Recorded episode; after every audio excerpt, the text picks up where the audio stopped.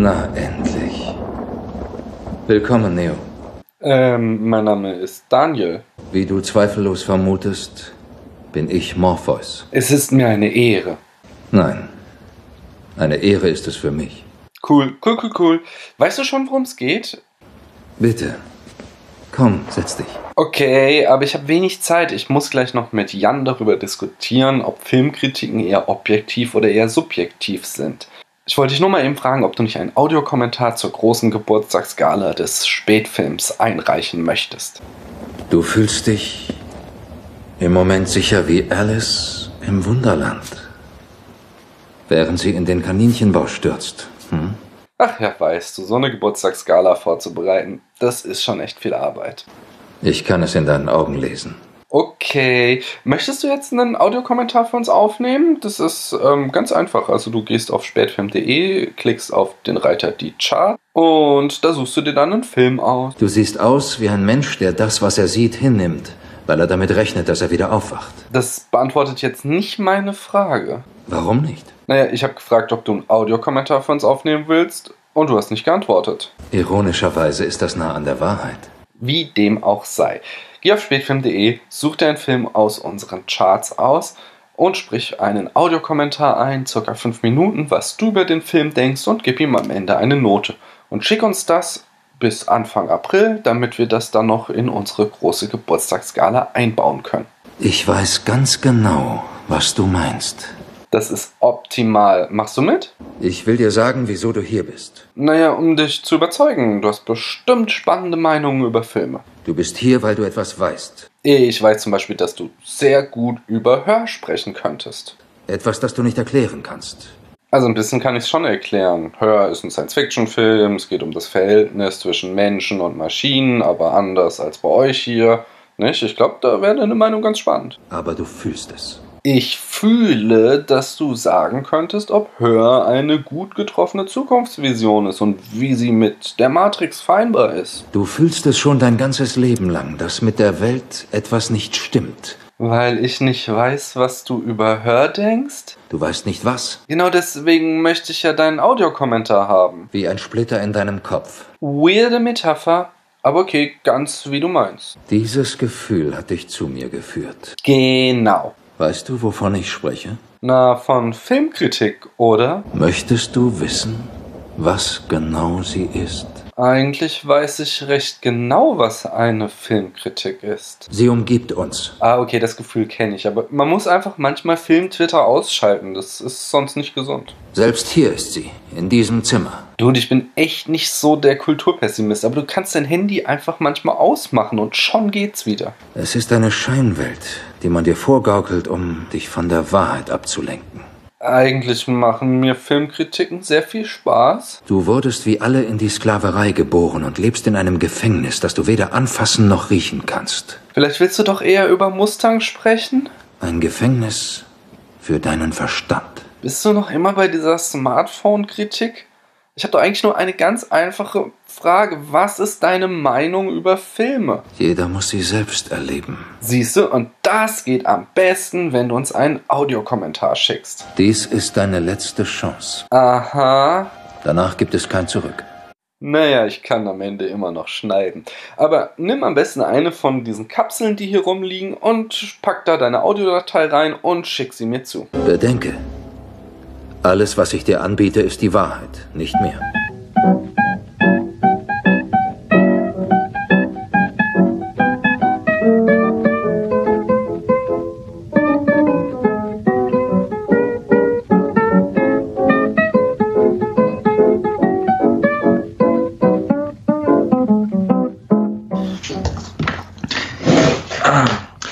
Hast du irgendwie was konzeptioniert oder kommen Nee. einfach mal so rein und gehen die Punkte irgendwie? Genau, ich habe ich hab tatsächlich, ich bin ähm, so unstrukturiert heute, wie ich glaube ich noch nie in einer Spätfilmfolge war.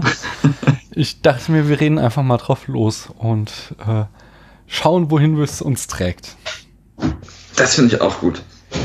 Das ist genau mein Konzept. das ist doch schön. Dann fange ich mal an, ja? Ja, fang mal an. Hallo, liebe Zuhörerinnen und liebe Zuhörer, hier ist mal wieder der Daniel und ich habe heute auch einen Gast da. Hallo Jan. Äh, hallo Daniel. Ähm, Jan, du warst schon hier. Ähm, erzähl doch trotzdem mal, von welchem Podcast du kommst, äh, denn es gibt ja da in der deutschen Podcast-Landschaft nicht nur dich als Jan. Stimmt, wir haben schon festgestellt, es ist wie in der Schule, es ist alles voller Jans und, und Philips und so weiter. Ähm, genau, ich bin Jan von den Archivtönen, ein Podcast, den ich zusammen mit meinem Freund Kamil gestalte. Der auch ständig Und, hier bei uns äh, rumhängt. Der auch ständig hier rumhängt, häufiger als ich. Und ähm, unser Konzept bei den Archivtönen ist insofern besonders, dass wir jedes Mal aus einer großen Lostrommel eine Challenge heraussuchen, die dann das Thema für die nächste Sendung bestimmt. Ähm, in der aktuellen Sendung, die draußen ist, wenn auch diese Sendung erscheint, ähm, war die Challenge sehr dankbar, nämlich ein Film, der uns häufig von unseren Freunden empfohlen wurde. Und ähm, so kam ich in den Genuss, endlich mal Stirb langsam anzusehen. Aha, Äh, während es bei Kamil die dänische Komödie Adams Äpfel war, aha, aha. die Ja, bin ich gespannt. da gewidmet haben. Ja, also ich finde es eine schöne Sendung. Das ist eigentlich immer ein Zeichen dafür, dass es nicht so gut ist. Aber ich lasse mich da überraschen. Okay, ähm, ja, ich glaube, da stellst du jetzt dein Chef unter den, äh, deine, dein Licht unter den Scheffel, so rum sagt man das. äh, und, und ich bin mal gespannt, auf jeden Fall drauf. Ähm, sag mal, was, was, ich habe mal so eine ganz andere Frage, musst auch nicht drauf antworten, wenn es dir unangenehm ist, aber was machst du eigentlich so, wenn du gerade nicht hinter einem Mikrofon sitzt? ähm, ich arbeite mit Sprache. Ich bin historischer Sprachwissenschaftler in meiner Freizeit oder in meiner eben nicht Freizeit. Ähm, Das erklärt so Genau. einige Tweets, die das du... erklärt einige Tweets, oder? ja. Ja, ähm, meine Spezialität sind die keltischen Sprachen, Altirisch und so, aber auch Festlandkeltisch. Ähm, genau, ich arbeite in Projekten und so weiter und äh, will irgendwann endlich meine Masterarbeit zu dem ganzen Thema fertig machen. Ah, das, das klingt super spannend. Ach, da könnte ich jetzt eigentlich mit dir drüber reden. Aber Das können wir ähm, vielleicht hinterher machen, darum geht es heute leider nicht. Genau, genau. Hier geht's ja, ähm, also erstmal geht's ja prinzipiell um Filme in diesem Podcast und dann geht's heute ja auch um ein ganz besonderes Thema. Aber bevor wir dazu kommen, ähm, hatte ich noch so ein paar Fragen, nämlich aus unserem Brust-Fragebogen habe ich dir mal drei vorab zugeschickt, äh, damit die Zuhörerinnen und Zuhörer dich noch besser kennenlernen können. Und zwar äh, ist da meine erste Frage für dich, und die ist auch ganz neu jetzt eingereicht in unseren Brust-Fragebogen, nämlich, wenn du mit einer einzigen DVD für 15 Jahre in einem Raum eingespe- eingesperrt wärst, welche DVD wäre das? Also erstmal ist das eine sehr kreative Frage und ich musste überlegen, ähm, es ist mal bei den drüben bei den Cinematic Smash Bros. vor ein paar Folgen die, auf eine ähnliche Frage die sehr kreative Antwort gegeben worden, Groundhog Day. okay. um quasi die Synthese aus Form und Funktion zu schaffen. Ähm, ansonsten ist es vielleicht die Frage, welchen Film man sich immer wieder angu angucken könnte. Dazu komme ich bei einer anderen Frage noch. Deswegen würde ich sagen, wenn es nicht Groundhog Day ist, äh, nehme ich irgendeine doppelschichtige Blu-ray, dann äh, kriege ich 14 der Jahre schon mit den Ladezeiten rum. Okay. Und in welcher filmischen Welt würdest du gerne leben? Die Frage ist hart. Ne? Ich habe überlegt, ähm, was sind so die, die schönsten und die warmsten und die nettesten Welten, weil man möchte es ja nett haben. Mhm. wenn man sich das schon aussuchen kann. Ne? Da bin ich natürlich irgendwie bei Animations- und Kinderfilmen gelandet. Ich wäre super gern Bürger in Zootopia, Mhm. ganz ehrlich, was in der Stadt so abgeht. ähm, und äh, ansonsten, was mir vielleicht noch näher ist, jetzt habe ich gerade schon verraten, dass meine, äh, meine Spezialität die keltischen Sprachen sind, äh, sind diese Animationsfilme von Cartoon Saloon, was immer so sehr verträumt und sehr geometrisch befriedigende Varianten von Irland sind. Du kennst vielleicht Secret of Kells oder Song of the Sea. Ich kenne die tatsächlichen, also ich habe die nie gesehen, ich kenne nur die Titel und äh, da so irgendwie Trailer und solche Geschichten. So.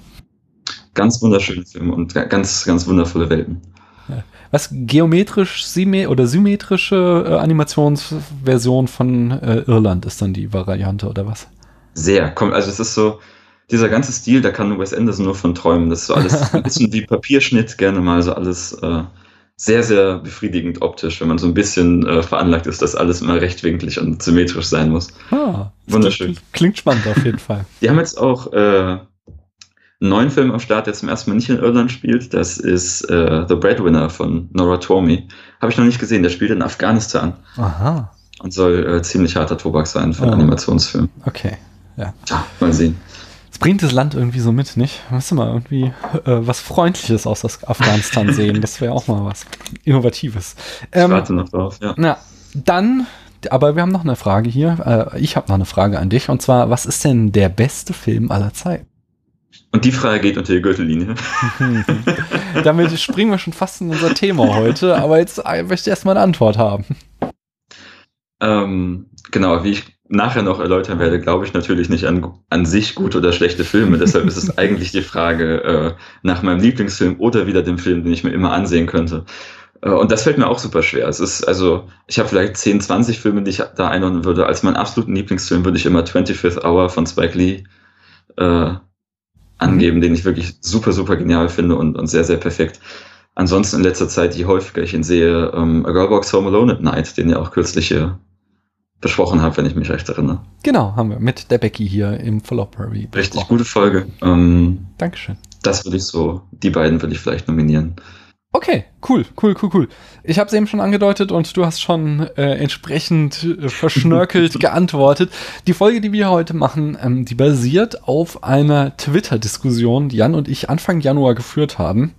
Und äh, zwar äh, genau, warst du in den Vorplanungen des Falloperies und äh, Jan hatte die Entscheidung gefällt, sich ähm, Roadhouse, einen Film, den ich als Lieblingsfilm angegeben habe, auf Letterbox anzusehen und äh, war dann echauffiert darüber, wie ich denn einem Lieblingsfilm nur zwei Sterne oder sowas geben könnte.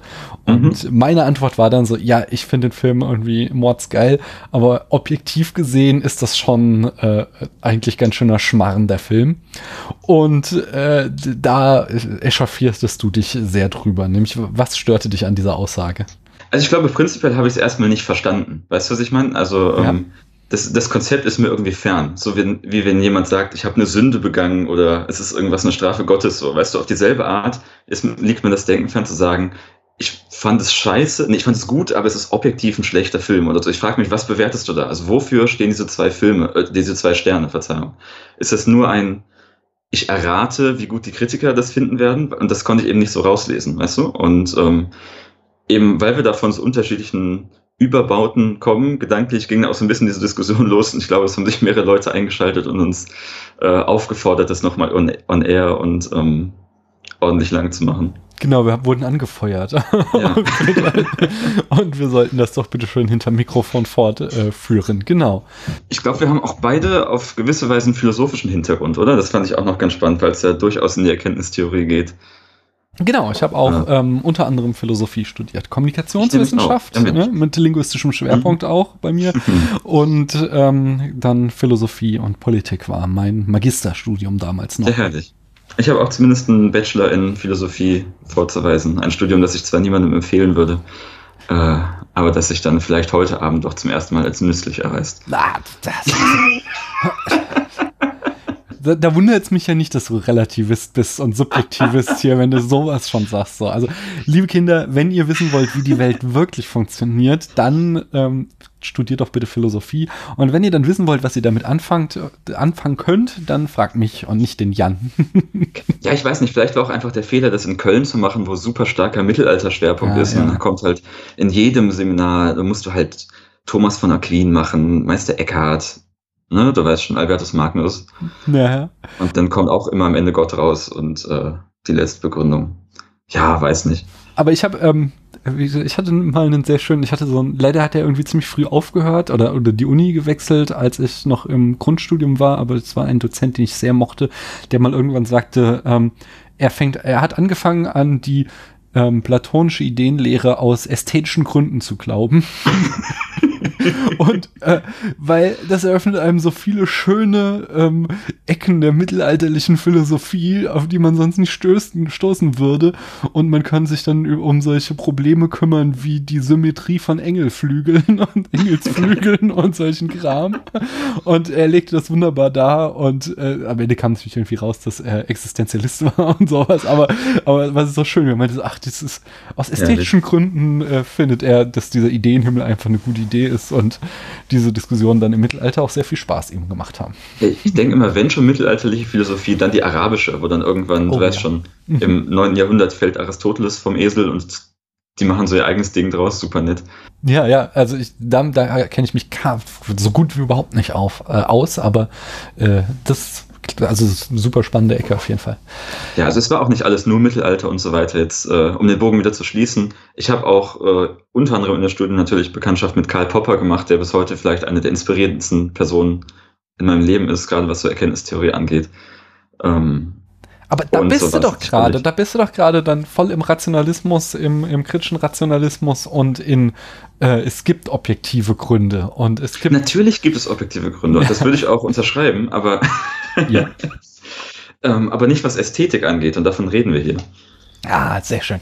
Ähm, ich wollte eigentlich sagen, ja, Entschuldigung, eigentlich ja. wollte ich diese Vorrede mit der Philosophie nutzen, um zu sagen, dass wir heute versuchen, uns nicht auf diese ganzen Begriffe, die niemand kennt, äh, einzulassen und es im schönsten popperschen Sinne einfach zu halten und verständlich. Ich hoffe, das gelingt.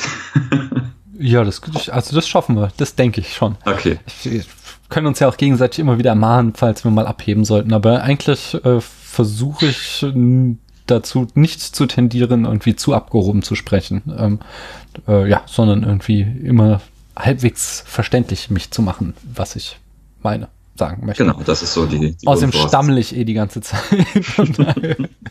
Wahrscheinlich versteht mich eh keine. Lass uns doch mal zurückkehren hier zu Roadhouse. Du hast äh, den Film äh, dann eine gute Note gegeben. Äh, der, der, war mega geil. Es tut mir leid. ja, natürlich ist der mega geil, sag ich doch. Jetzt ähm, erzähl mal, was du geil fandst an dem Film. Also erstmal hat natürlich die Hauptfigur mit uns gemeinsam ebenfalls Philosophie studiert zu haben. Naja, gut, ja. Also es ist so ein, äh, halt schon dann eher so äh, Posterboy-Kalendersprüche-Philosophie, die er äh, zu vertreten ja, natürlich. Also es ist Patrick Swayze, ne? Und ich habe wirklich vor allem so eine, so eine dämliche Prügelkomödie mit lustigen Sprüchen erwartet und so weiter. Kam auch, aber gleichzeitig kam ein super cooler, ernster, bitterböser Western und ich sage auch ganz ehrlich, das Drehbuch hat mir super gut gefallen. Das könntest du so überall durchanalysieren als so funktioniert eine Struktur, so müssen Ziele von Protagonisten und Antagonisten klar gemacht werden. Das also ich war super beeindruckt. War im Followberry auf jeden Fall äh, ein Favorit, wenn nicht der beste Film.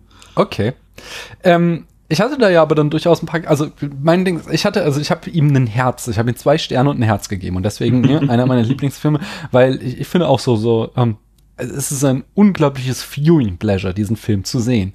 Aber ähm, nichtsdestotrotz hat er halt immer wieder so What the fuck Momente, wo du dir denkst, wer kam denn auf die Idee, das zu schreiben? Ich meine, Du meinst das Herausreißen des Kehlkopfs? Das ist im großen Finale. Der ganze Film ist, äh, hat so eine, ähm, ja, so, so, so einen Bud Spencerigen ähm, Gewalt-Approach, wo sich die Leute die ganze Zeit am Prügeln sind, aber niemandem wirklich was passiert. Bis dann zum Finale, wo dann aus heiterem Himmel Patrick Swayze seinem Antagonisten den Kehlkopf mit der Hand aus dem Hals reißt. Und der dann halt da am See verblutet. Was aber natürlich auch vorher im Buch schon äh, platziert war, ne? Also. Wenn man so hier die Abspanngucker ihre Beat-Analyse machen würden, dann würden hier wahrscheinlich alle Beats passen. Aber es waren so viele Sachen, die ähm, äh, über einen anderen Film, über den wir heute Abend bestimmt noch sprechen werden, auf den auch zutreffen, nämlich so auf The Room, dass da so viele Sachen sind, die wirkten, als hätte sich jemand ähm, so Hollywood-Filme angeguckt, hätte gesagt, oh, mhm. oh, das muss in so einen Film rein, aber er hat nicht wirklich verstanden, was dahinter steckt. So, also zum Beispiel gibt es so eine Sexszene dann auch. Das ist, glaube ich, die unerotischste Sexszene, die ich je in einem Film gesehen habe. Die wirkte auf mich wie, ähm, als hätte noch nie irgendjemand auf der ganzen Welt Sex gehabt, der oder zumindest der da an dieser Szene beteiligt in war. In The Room, die. Nee, nee, also ich, ich meinte in The Room, die ist ganz fern unter Ferne lief nicht. Ich immer, sagen. Nein, nein, ich bin jetzt immer noch bei bei ähm, Roadhouse. So, wenn, wenn er, also der ganze Film ist irgendwie sowieso so, super homoerotisch und dann gibt es halt aber natürlich die obligatorische ähm, Szene zwischen ihm und äh, dem weiblichen Love Interest, aber die ist halt dann wieder so, die wirkt so, also sie haben dann irgendwie zum Beispiel so im Stehen Sex, das wirkt so vollkommen, als wäre es anatomisch ja. gar nicht möglich. Im ähm, Stehen angezogen eine Sekunde lang. so, ja, es ist alles, es ist halt tatsächlich so, wo, wo ich denke so, hey, ist das, also wenn, da gehe ich halt dann ran so, wenn ich sage, ähm, ist das eine gute Sexszene? Ist das eine erotische oder mich emotional berührende Szene? So, nein, ist es eben nicht, sondern da saß ich nur ungläubig davor, dass jemand dachte, das könne man so gut verkaufen. Oder äh, halt dann so unfreiwillige Sachen wie, dass halt irgendwie Patrick Swayze macht so, ähm, äh, Tai Chi mit nacktem Oberkörper am See und dann kriegen wir so einen Reaction-Shot von seinem äh, Bauer-Vermieter, der halt irgendwie dann so sich die Mütze erstmal abziehen muss, den Schweiß wegwischen und die Backen aufblasen, weil Patrick ja so sexy ist. Aber was halt ich, zu diesem... Ich muss den Film gleich sofort zu diesem Redneck überhaupt nicht, also, also ich glaube eben nicht, dass das jetzt ein bewusster Kommentar war auf diese äh, homoerotischen 80er äh, Actionfilme, sondern dass es halt so unfreiwillig war alles. Und oder auch diese ganze die ganze Prämisse, dass halt da irgendwie Türsteher wie Rockstars oder wie, wie eher so wie Footballspieler oder Fußballspieler sind, die äh, gehandelt werden und die irgendwie, da kommt jemand aus einem anderen Club, um dich abzuwerben, weil du so ein guter Türsteher bist, dass du irgendwie über Staaten hinweg bekannt bist und dann kommt später irgendwie der, der weise Meister, der aber, aber halt wie in einem Kung-Fu-Film, nur ist es halt halt der weise Türsteher, der hier kommt, um dann so der Mentor des äh, Protagonisten-Türstehers. hervorragenden langen Haaren, also. Ja, also ähm, es macht alles sehr, sehr viel Spaß, aber es ist halt alles eben auf so eine Art, es ist alles immer so, so ein, äh, eine Nuance daneben, so dass ich halt sage, es ist jetzt ähm, eben nicht das große Drama, das es sein will, so, sondern ähm, ich habe mal irgendwie, äh, letzter Zeit höre ich es nicht mehr so viel, sondern äh, habe es früher sehr, sehr viel gehört von äh, Dan Harmon, dem äh, mhm. Macher von Community und von Rick and Morty, seinen Podcast Harmontown. Und da hat er mal gesagt, so, ähm, die besten schlechten Filme sind Filme, ähm, die nicht absichtlich schlecht sein wollen, wie irgendwie das Sharknado, sondern Filme, die glauben, die von sich glauben, sie wären äh, der neue Citizen Kane. Und genau so einen Anspruch hatte irgendwie Roadhouse, dass er hier so ein, ein, ein Actionfilm natürlich zeigt, aber auch zugleich irgendwie ein großes ähm, emotionales Drama. Und das ist alles immer so ein, ein eine halbe Note daneben. Und das, deswegen sage ich, es ist objektiv betrachtet eben ein schlechter Film, okay, der mir ja. nur sehr viel Spaß bereitet. Aber es, ähm, der, der macht, also diesen Spaß, den er mir erzeugt, den hat er halt nicht intendiert, sondern der ist aus Versehen passiert, weil in dem, was er macht, er so grandios scheitert. Okay, dann können wir da auch jetzt super rangehen. Nehmen wir einfach den Film wieder als Aufhänger. Mhm. Und ich habe schon ein paar Notizen zumindest gemacht, während du gesprochen hast. Wir können da super ein paar Punkte abgehen, ne? Ja. Ähm, also erstens gehe ich ja an die Sachen, die du genannt hast, teilweise genauso ran. Ich finde diese Sexszene auch ätzend und komisch und würde auch denken, das täte den Film gut und ich würde ihn noch lieber mögen, wenn es irgendwie besser wäre, ne? Ja. Also das, das schließt sich ja gar nicht aus. Ich habe eh das Gefühl, wir tun ja häufig genau das Gleiche ja. und nur die Begründung am Ende ist eine andere. Ne? Also wenn man deinen Podcast hört, meinen Podcast hört, dann wüsste man ja nicht, ob wir im strengen Sinne jetzt Objektivist oder Subjektivist sind. Weißt du, was ich meine? Ja. Also wir sagen, dann nur am Ende ist ein Unterschied, ob das dem Objekt oder dem Subjekt zukommt, aber an sich tun wir das Gleiche. Das fand ich spannend. Ähm, und dann hast du, während du gerade darüber erzählt hast, ganz oft so auf die Intention, auf das Gewollte, auf die Bewusstheit über ein bestimmtes Element ja. rekurriert, ja. Und ähm, ich würde ganz klar sagen, das ist egal. Weil Ende, am Ende kommen wir eh nicht dahinter, wie das jetzt vom Künstler gemeint war, außer steht irgendwie, weißt du, nur bei George Lucas wissen wir es, der seinen Film nachträglich verändert. ähm, da finde ich es egal. Ich meine, wir reden hier über Kunst, das wird mhm. heute noch ein paar Mal Thema sein. Ähm, du kommst nicht immer hinter die Intention und vielleicht brauchst du sie auch gar nicht. Ich meine, wenn äh, deine, deine Kinder ihre Hände in Farbe tauchen und so aus Spaß irgendwo, weißt du, mhm. ihre Handabdrücke hinterlassen, dann kann daraus zufällig ein super schönes Objekt für die Wohnung entstehen oder zum Schmuck für irgendwas, das, das dir auch noch persönlich was bedeutet. Und es war aber niemals so intendiert. Und du wirst ja trotzdem sagen, das ist schön, das gefällt dir und vielleicht finden es sogar all deine Freunde super. Ähm, ja, also ähm, du hast also da sind wir auch wieder nicht auseinander, sondern ich bin, äh, ich sage das zwar, äh, ich habe das gesagt, so, das stimmt, aber ich meinte nicht, äh, was war die Intention des, ähm, des Regisseurs, so, sondern ähm, aber da muss ich meine Gedanken sortieren. Also ich bin tatsächlich auch der Meinung, ähm, eben diesen, diesen, äh, ja, was weiß ich, äh, postmodernen Ansatz, dass äh, ein äh, Kunstwerk für sich steht oder ein äh, und eben die Intention des Künstlers un, äh, quasi un, nicht relevant ist. Sie kann mit in die Interpretation einfließen, aber sie ist nicht das Zentrale, ähm, was der Künstler sagt, was sein Werk zu bedeuten hat, sondern äh, oder also das hatte ich auch im Studium viel, dass dann halt mhm. der, der, der, Künstler selbst muss nicht der beste Interpret seines Wer Werkes sein. Ich fand, das war eigentlich immer die schönste. Ja, ist ja auch ähm, häufig Sache. nicht so. Gibt es, äh, ja, genau. Ähm, äh, gibt auch ein sehr gutes Beispiel von äh, Nelson Goodman, ähm, oder nee, von seiner Schülerin Catherine Eng Eng Englund? Nee, Catherine. Oh Mann, wie heißt sie? Egal. Äh, ich bin auch überfragt. Äh, große Philosophin, amerikanische analytische Philosophin. Ihr mhm. Beispiel ist, ähm, dass da, äh, eben der ähm, äh, der Oedipus-Mythos, den wir heute alle freudianisch interpretieren, aber den mhm. natürlich die Griechen das noch nicht freudianisch interpretieren könnten, konnten, weil sie natürlich kein Freud kannten. Ja. Deswegen diese, die Lesart, die wir heute in diesen Mythos reinlegen, äh, die hat so natürlich in der Antike nicht äh, äh, stattgefunden. Und wie jetzt aber die Leute in der Antike diese, diesen Mythos interpretiert haben, ist halt für unsere heutige Deutung auch, äh, ja, vielleicht nicht komplett irrelevant, aber zumindest nicht die Hauptquelle äh, unserer Deutung dieses Mythoses. Äh, von daher klar, also ähm, ich habe eben gesagt, so das ist nicht intendiert. Mh, das, äh, das war dann falsch ausgedrückt. Aber ich hatte da auch schon mal irgendwie von jetzt im Oktober war es damals mit Arne drüber geredet. Es ist halt auch so, dass so ein Symbol eben nicht komplett im luftleeren Raum steht, sondern ich komme dann eben ganz stark wieder aus so einer philosophischen äh, Tradition des Strukturalismus und der analytischen Philosophie, die sich sehr viel ähm, Gedanken machen über äh, Symbolsysteme und ähm, wie ein besonderes äh, ja, Symbol, wie jetzt dieser Film Roadhouse, äh, Bedeutung erlangt, nämlich aus einem Kontext anderer ähm, äh, Symbole heraus. Und dann könntest du natürlich hingehen, so, ja, okay, äh, lassen wir die Intention weg, aber wenn wir jetzt diese äh, Sexszene halt ähm, uns anschauen, dann interpretieren wir die Szene immer auf Basis dessen, was wir aus all den anderen Filmen, die wir schon gesehen haben, ähm, ankennen, wie eine mhm. Sexszene auszusehen hat.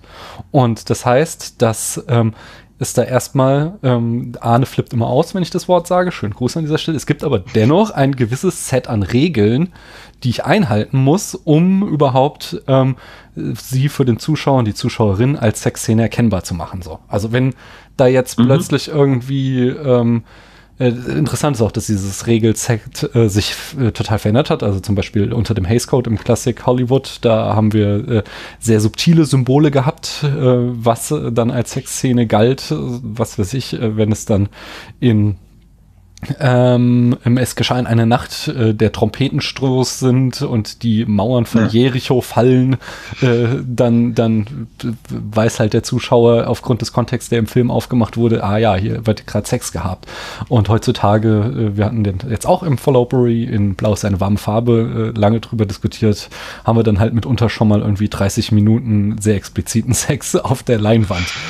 und ähm, die trotzdem gibt es dann halt, was weiß ich, wenn wir jetzt irgendwie äh, Leute haben in komplett anderen Kontexten, dann wäre für uns das nicht mehr als Sexszene erkennbar. Das heißt, das, was wir, ähm, das wir sehen, es ist eine Sexszene, basiert eh immer schon auf unserem Wissen über den Kontext aus anderen Filmen, wie so eine Szene auszusehen hat. Und jetzt würde ich halt hingehen, ähm, dass, der, dass dieser Film uns das zeigt Ah, ähm, und dabei eben so diese ganzen äh, verschiedenen, also die haben da irgendwie verschiedene Stellungen, die haben verschiedene, äh, äh, was weiß ich, leidenschaftliche Gesten, wie sie sich ausziehen oder sowas, ähm, der halt da quasi so einzelne Stationen abhakt, die quasi wie im Lehrbuch stehen, so hat eine Sexszene auszusehen. Und zugleich ähm, ist es halt immer die, die Variante gewählt, die am äh, unerotischsten überhaupt ist. So, dass halt ähm, äh, dass er damit eben scheitert, uns eine gute Sexszene zu zeigen. Jetzt kannst du natürlich mich da schon wieder festnageln ja, auf äh, das, Menge, ne? was das Erotische und was das Unerotische ist. Da könnte man schon, da habe ich schon wieder natürlich mein Geschmacksurteil reingebracht. Und ähm, da, da möchte ich auch nicht komplett irgendwie ähm, hier das leugnen, sondern klar ist da viel auch Subjektives äh, steckt da mit drinne. Trotzdem würde ich sagen, es gibt eine Reihe von ähm, Anhaltspunkten, äh, wo wir äh, quasi äh, uns im Diskurs darauf einigen können, dass das, äh, ja, dass, dass, das gut ist und anderes, dass das schlecht ist. Okay, ähm, ja. Lass mich überlegen, wo ich anfange. ähm, dieses Set an Regeln, das du so beschrieben hast, das hat sich natürlich auch verändert. Und wenn du mal überlegst, dann gilt es aber auch nur für dich und deine Peers. Das ist nur für die Leute, die dir maximal Nein, ähnlich das, sind, auch nein, genauso. nein, nein, das gilt für das ähm, Symbolsystem, für das Symbolsystem Film. Und das äh, ist natürlich, ähm, gilt das für, ähm, also deswegen, ähm, ich würde jetzt zum Beispiel, wenn, wenn du jetzt irgendwie 20 Leute auf der Straße nehmen würdest, die irgendwie drei Filme im Jahr gucken und das sind, was weiß ich, Transformers, eine romantische Komödie und ähm, äh, was weiß ich, der Tatort. Dann, äh, und die jetzt fragen würdest, was ist irgendwie ein guter Film und was ein schlechter Film, dann würde ich deren Urteil nicht ähm, sagen, dass äh, das unbedingt äh, eine objektive Wahrheit widerspiegelt, sondern diese äh, kann sich nur aus einem ähm, quasi eine, einem geschulten äh, einem geschulten Filmguckerkreis ergeben, äh, dieses Urteil, was denn ein guter Film ist und was äh, kein guter Okay. Film ist. Ja, aber was ist das anderes als deine Peer Group? Also wen lässt du rein in geschult? Ich meine, Ja, das heißt also, die, die, die, das Symbolsystem sind alle Filme und je mehr Filme du gesehen hast, desto mehr kannst du natürlich einschätzen, äh, was hier für eine, äh, ähm, was eine bestimmte Szene aussagt. So, es gibt ja, ich meine, das Phänomen kennen wir alle. Also wenn ich zum Beispiel einen, ähm, einen was weiß ich, ähm, expressionistischen Film sehe, den äh, und ich habe da einfach einen sehr sehr geringen ähm, Kontext, sehr sehr sehr geringe äh, Seherfahrung, habe sehr wenig Film davon gesehen, dann kann ich vieles davon einfach nicht interpretieren und es steht für mich ähm, als äh, ähm, ja als hohl da oder ich, ich kann da in dieses Symbol nichts hineinlesen und entsprechend kann ich da auch kein Urteil fällen, ist das jetzt ein guter Film oder ist das ein schlechter Film. Ich kann immer noch sagen, wie er mir gefallen hat, aber ich kann nicht wirklich ein aufgeklärtes Urteil fällen, hey, der Film macht seine Sache gut. Während wenn jetzt jemand, der, äh, oder wenn jetzt 50 Leute, sag ich mal, die äh, schon 10.000 Filme aus dem Genre gesehen haben, dieses Urteil fällen, dann spreche ich denen eine höhere Kompetenz darin zu, zu sagen, ja, der Film ist aus den und den und den Gründen gut. Okay, ähm, ich will ein bisschen bei diesem Expertenargument ansetzen, nämlich wen lässt du da rein? Ich weiß nicht, Beispiel, meine Ex-Freundin zum Beispiel, die hat immer gesagt, sie hätte keine Ahnung von Film. Und das hat sie gesagt, weil es ihr erzählt wurde. Tatsächlich hat sie, war sie aber jeden Mittwoch im Kino über Jahre, weißt du, die kannte jeden Film. Mhm. Und die war großer Expert für alles das, was angeht.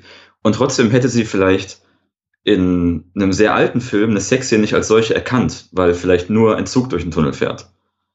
Weißt du, was ich meine? Ist sie trotzdem Expert oder musst du wirklich extrem den Bereich so gecheckt haben? Und ist es dann vielleicht sogar schlechter, wenn sie was anderes in die Szene reinliest? Also ist die Expertengruppe vielleicht Ende nur die, die deine Interpretation teilt?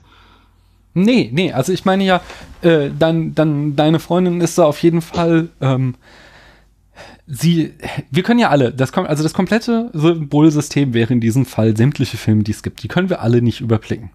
So, aber wir können, ähm, wir haben alle unseren Kernbereich, in dem wir uns auskennen und dort können wir einfach die Sch- äh, Filmsprache verstehen. Und dann können wir halt auch sagen, wenn, äh, ob in dieser Sprache etwas gut ausgedrückt wurde oder ob etwas schlecht ausgedrückt wurde. Und ähm, so könnte dann, wenn du sagst, dein Freund kennt hier irgendwie alte Filme nicht oder kennt da irgendwelche keine äh, subtilen Symbole für irgendeine Art von ähm, Szene oder irgendeine Lesart eines Films, dann äh, ist sie halt in dem Bereich eben nicht äh, wer die Person, die das Urteil fällen sollte. Ach nee, warte mal, das. Lass mich noch mal von der anderen Seite rangehen. Mach mal so. Ja, ich habe gleich einen Punkt dazu. Du kannst bestimmt zum Beispiel ein Drama von einer Komödie unterscheiden. Ja? Ja, Würdest mir zustimmen, dass du erstmal eine gewisse Art, äh, eine gewisse Anzahl von Dramen und Komödien gesehen haben musst, um diese Entscheidung fällen zu können. Und ja, es gibt Filme, die im Grenzbereich sind, wo die Entscheidung nicht äh, fällbar ist, aber ähm, würdest du mir trotzdem zustimmen, dass es sehr viele Filme gibt, für die du eindeutig sagen kannst, es ist ein Drama oder es ist eine Komödie? ich ja, aber ich würde nicht sagen, dass es da richtig und falsch gibt. Also du könntest ja auch sagen, für dich ist das eine super Komödie. Okay, aber du könntest du jetzt zum Sa- sagen, was weiß ich, Bad Neighbors 2 ist ein Drama. Äh, weiß nicht, nicht gesehen, keine Ahnung, aber Was weiß ich, äh, was ist denn hier? Äh, die, die, die, äh, äh, hier, Fuck You Goethe. Glaubst du, das ist ein Drama? Nicht so sehr, nein. Siehst du? Und wenn ich jetzt hingehen würde und das interpretiere, also hingehen würde und sage so, ja doch, aber Fuck You Goethe, das ist ein wirklich tiefes äh, menschliches Drama über das Leben. Dann frage ich erstmal, was du für Gründe dafür hast. Und vielleicht kannst du es mir verkaufen. Dann würde ich das trotzdem nicht annehmen, aber ja, äh, aber, wenn du plausible Gründe hast. Okay, aber dann hast du ja ähm, auf der Basis, auf der du dieses Urteil gefällt hast, ist eben der Hintergrund, dass du schon ähm, was weiß ich, tausend Komödien und tausend Dramen gesehen hast und daraus die Entscheidung gefällt hast, so, okay, das handelt sich hier um eine Komödie. Ähm, jetzt nochmal, wir sind noch gar nicht bei der Qualität, aber erstmal zu sagen, mhm. wir haben diese, äh, wir können sämtliche Kategorisierungen und sämtliche Interpretationen von Filmen sehen, äh, von Filmen überhaupt nur verstehen, weil wir schon Filme geguckt haben. Wir hatten äh, damals auch im Studium im Film- und Fernsehanalyse-Seminar äh, so, so ein ähm, äh, Montageszene gesehen, wo irgendwie eine Person äh, einen Koffer aufs Bett wirft, Klamotten reinwirft, ähm, Koffer zu, Tür zu, Auto fährt weg. Und jeder in diesem Seminarraum konnte natürlich sofort sagen, so, ja, wir sehen hier, wie eine Person äh, quasi Sachen packt, hastig, äh, hastig die Klamotten, äh, hastig die Wohnung verlässt, äh, verlässt und wahrscheinlich irgendwie, ja, sein Leben verlässt oder flieht oder sonst irgendwas. Und das ist aber was, diese, allein diese Interpretationsleistung konnten wir nur, weil wir alle schon genug Filme gesehen haben, als dass wir dieses erstmal ähm, arbiträre Set an einzelnen Bildern äh, so zu interpretieren. Und das heißt, das, ja, ja, das, das heißt, will ich überhaupt nicht abstreiten. Ja, jede Entscheidung, was, äh, also jede Interpretation eines Films ist immer schon äh, auf dem Basis äh, dessen, dass wir Filme aus ihrem Kontext, aus dem Netz anderer Filme, dem Symbolsystem heraus interpretieren. Und entsprechend, ja, Leute, die mehr Filme können, äh, gucken, ähm, können das besser. Und ähm, Leute, die äh, es gibt da auch keine absolute Wahrheit, natürlich so. Du kannst immer äh, dich über einzelne Sachen ähm, streiten, aber ich sage mal, wenn du ähm, 2000 äh, Leute, die schon 2000 Filme gesehen haben, in einen Raum setzt und äh, diskutieren lässt jetzt, äh, ob, äh, was weiß ich, was ist jetzt ein Film, den, der gerade hoch gelobt wird? Lass ich mal kurz in Letterbox reingucken den Fishbanging-Film. Ähm. Den Fishbanging? Wie heißt er denn? The Shape of Water. Shape of Water. Genau, wenn du jetzt irgendwie den, den Fishbanging-Film versus ähm, hier, was weiß ich, diesen, ich habe jetzt gerade da reingeguckt, diesen Mute-Film, der da auf Netflix rausgekommen mhm. ist, wenn du die beiden nebeneinander hältst, obwohl der, der ist schon wieder viel zu... Äh, viel zu weird, äh, als dass du da äh, das ist kein, nicht das beste Beispiel. Ich sag mal, ähm, ich bleib bei Transformers. Wenn du jetzt halt irgendwie hingehst und sagst hier Transformers 5 äh, versus den Fishbanging-Film, äh, was ist der bessere Film? Dass äh, du da begründete Argumente liefern kannst als kompetenter Filmseher, warum der äh, The Shape of Water ein besserer Film ist. Und da, äh, die Idee, die ich, äh, die, ich habe voll lang jetzt drum herum geredet, einfach nur zu sagen, dass diese Entscheidung eben auf dem äh, Symbolsystem, was als Hintergrund basiert, und zwar bei jedem Menschen ähm, gefällt werden kann. Und es ist, es ist nicht, also nochmal auch explizit zu sagen, es ist nicht möglich zu entscheiden, ähm, auch wenn wir das im Spätfilm nur spaßeshalber machen, ob ein Film jetzt irgendwie äh, 100 Punkte oder 99,5 Punkte verdient hat und zu sagen, aber der Film ist einen halben Punkt besser als der andere. Aber ähm, einen groben Trend abzugeben, der Film ist aus den und den und den Gründen gut und das eben ähm, objektiv vertreten zu können, so dass äh, eben ja ein, die Mehrzahl der Menschen diesem Argumenten zustimmen können, wenn sie bereit sind, überhaupt äh, so eine Argumentation äh, äh ergebnisoffen zu führen. Das ist, sage ich, auf jeden Fall möglich. Okay, jetzt habe ich super viele Notizen zu dem, was du gesagt viel hast. Gestammelt, äh,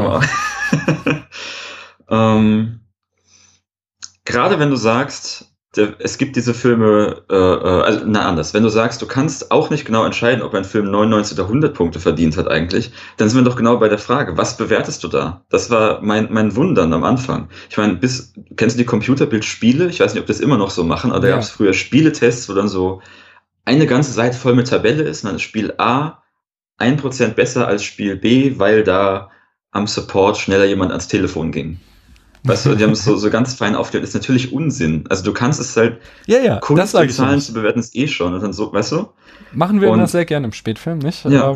Ich kann dir. Und was, ja, erzähl weiter. Entschuldigung, nee, ähm, was du sagst, ist ja, ähm, dass du im Prinzip auch nur die, mit, der, mit den Punkten eine Art Vorhersage machst, wie gut das bei der Mehrheit der Leute ankommt. Nee. Nee, ich, sag, Also, ich sage das nur, die so Mehr ähnlich formuliert. Ja, nein, ich sage, es ist also, ich habe nicht die Mehrheit der Leute im äh, Kopf, wenn ich eine Note fälle, sondern also erstmal ist es bei Filmen natürlich, äh, ich sag mal, äh, schwer, weil es ein komplexes äh, Symbol ist. Du kannst natürlich total viele ähm, Dimensionen. Das äh, kannst ja, sieht man ja schon allein ganz plump an den verschiedenen Oscar-Kategorien. Ein Film kann natürlich großartige Kostüme haben, aber ein schreckliches Drehbuch. Ein Film kann fantastische Dialoge haben, aber grauenhafte Musik.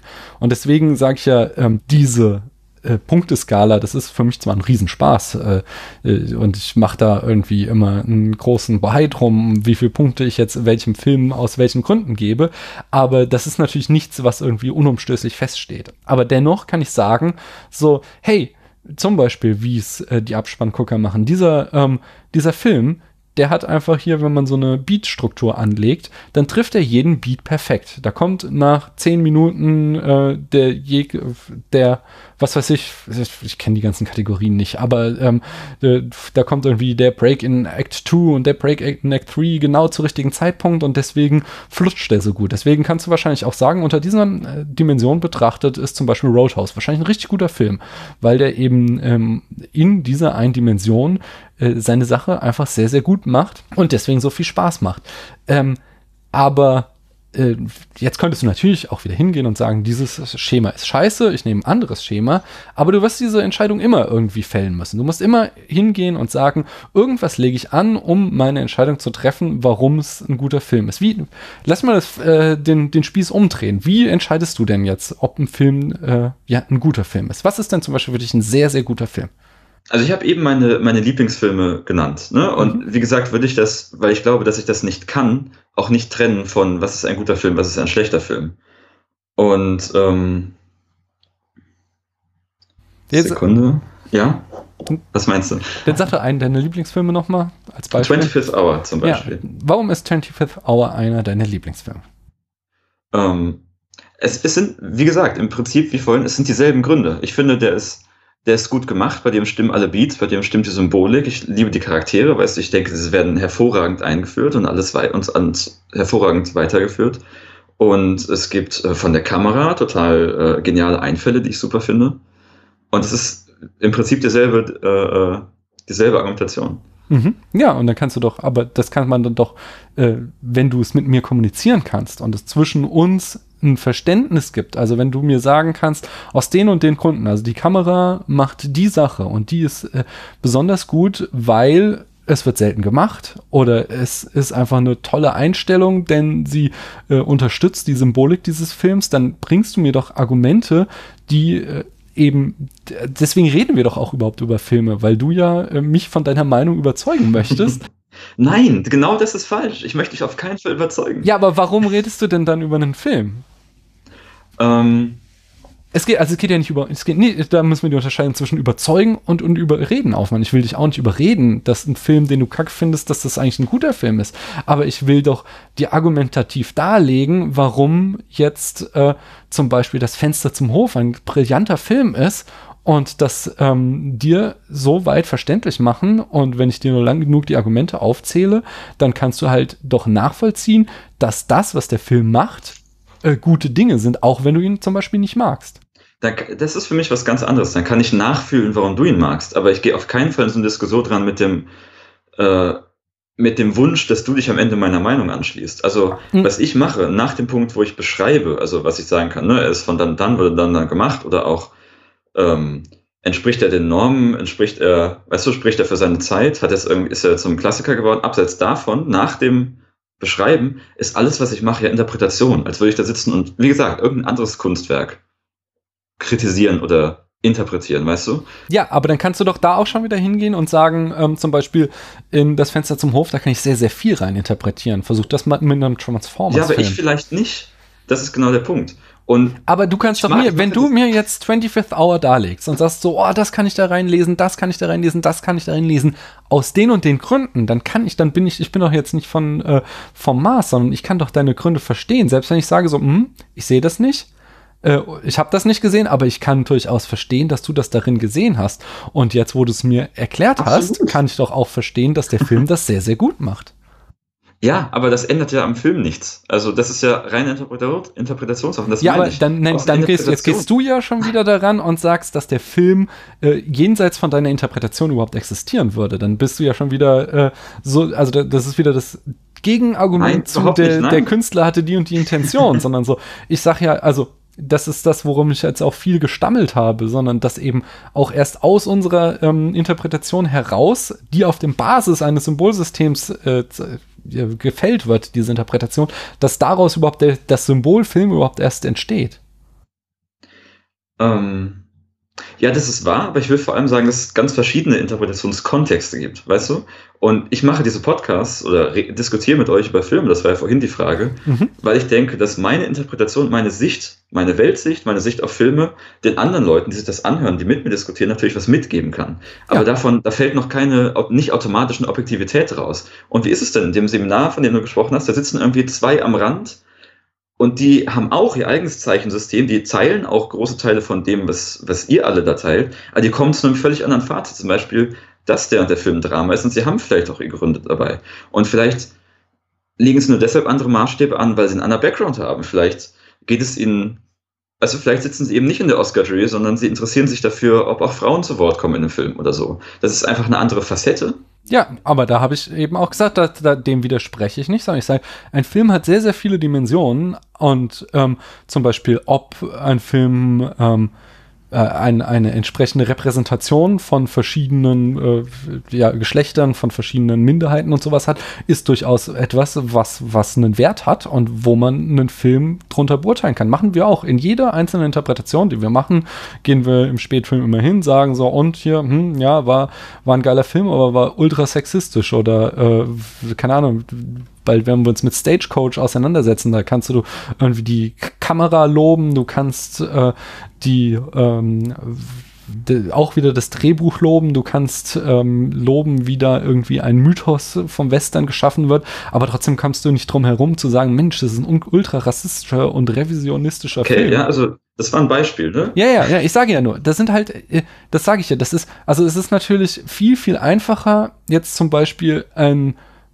ein Lied, was nur auf einer Blockflöte gespielt wird, ähm, einzustufen, weil es halt vergleichsweise wenige Dimensionen hat, als ein Film, der einfach enorm viele Dimensionen hat, auf die ich, ähm, wo ich Skalen anlegen kann. Trotzdem lege ich immer diese Skalen an und trotzdem und in dem Moment, wenn ich das mache, kann ich drüber reden und dann kann ich es auch jemand anders begreiflich machen. Und wenn wir uns über einen Film unterhalten und du mir deine Gründe darlegst, warum das ein guter Film ist und diese Gründe nachvollziehbar sind, dann kann ich am Ende auch sagen, so Mensch, ja, du hast vollkommen recht.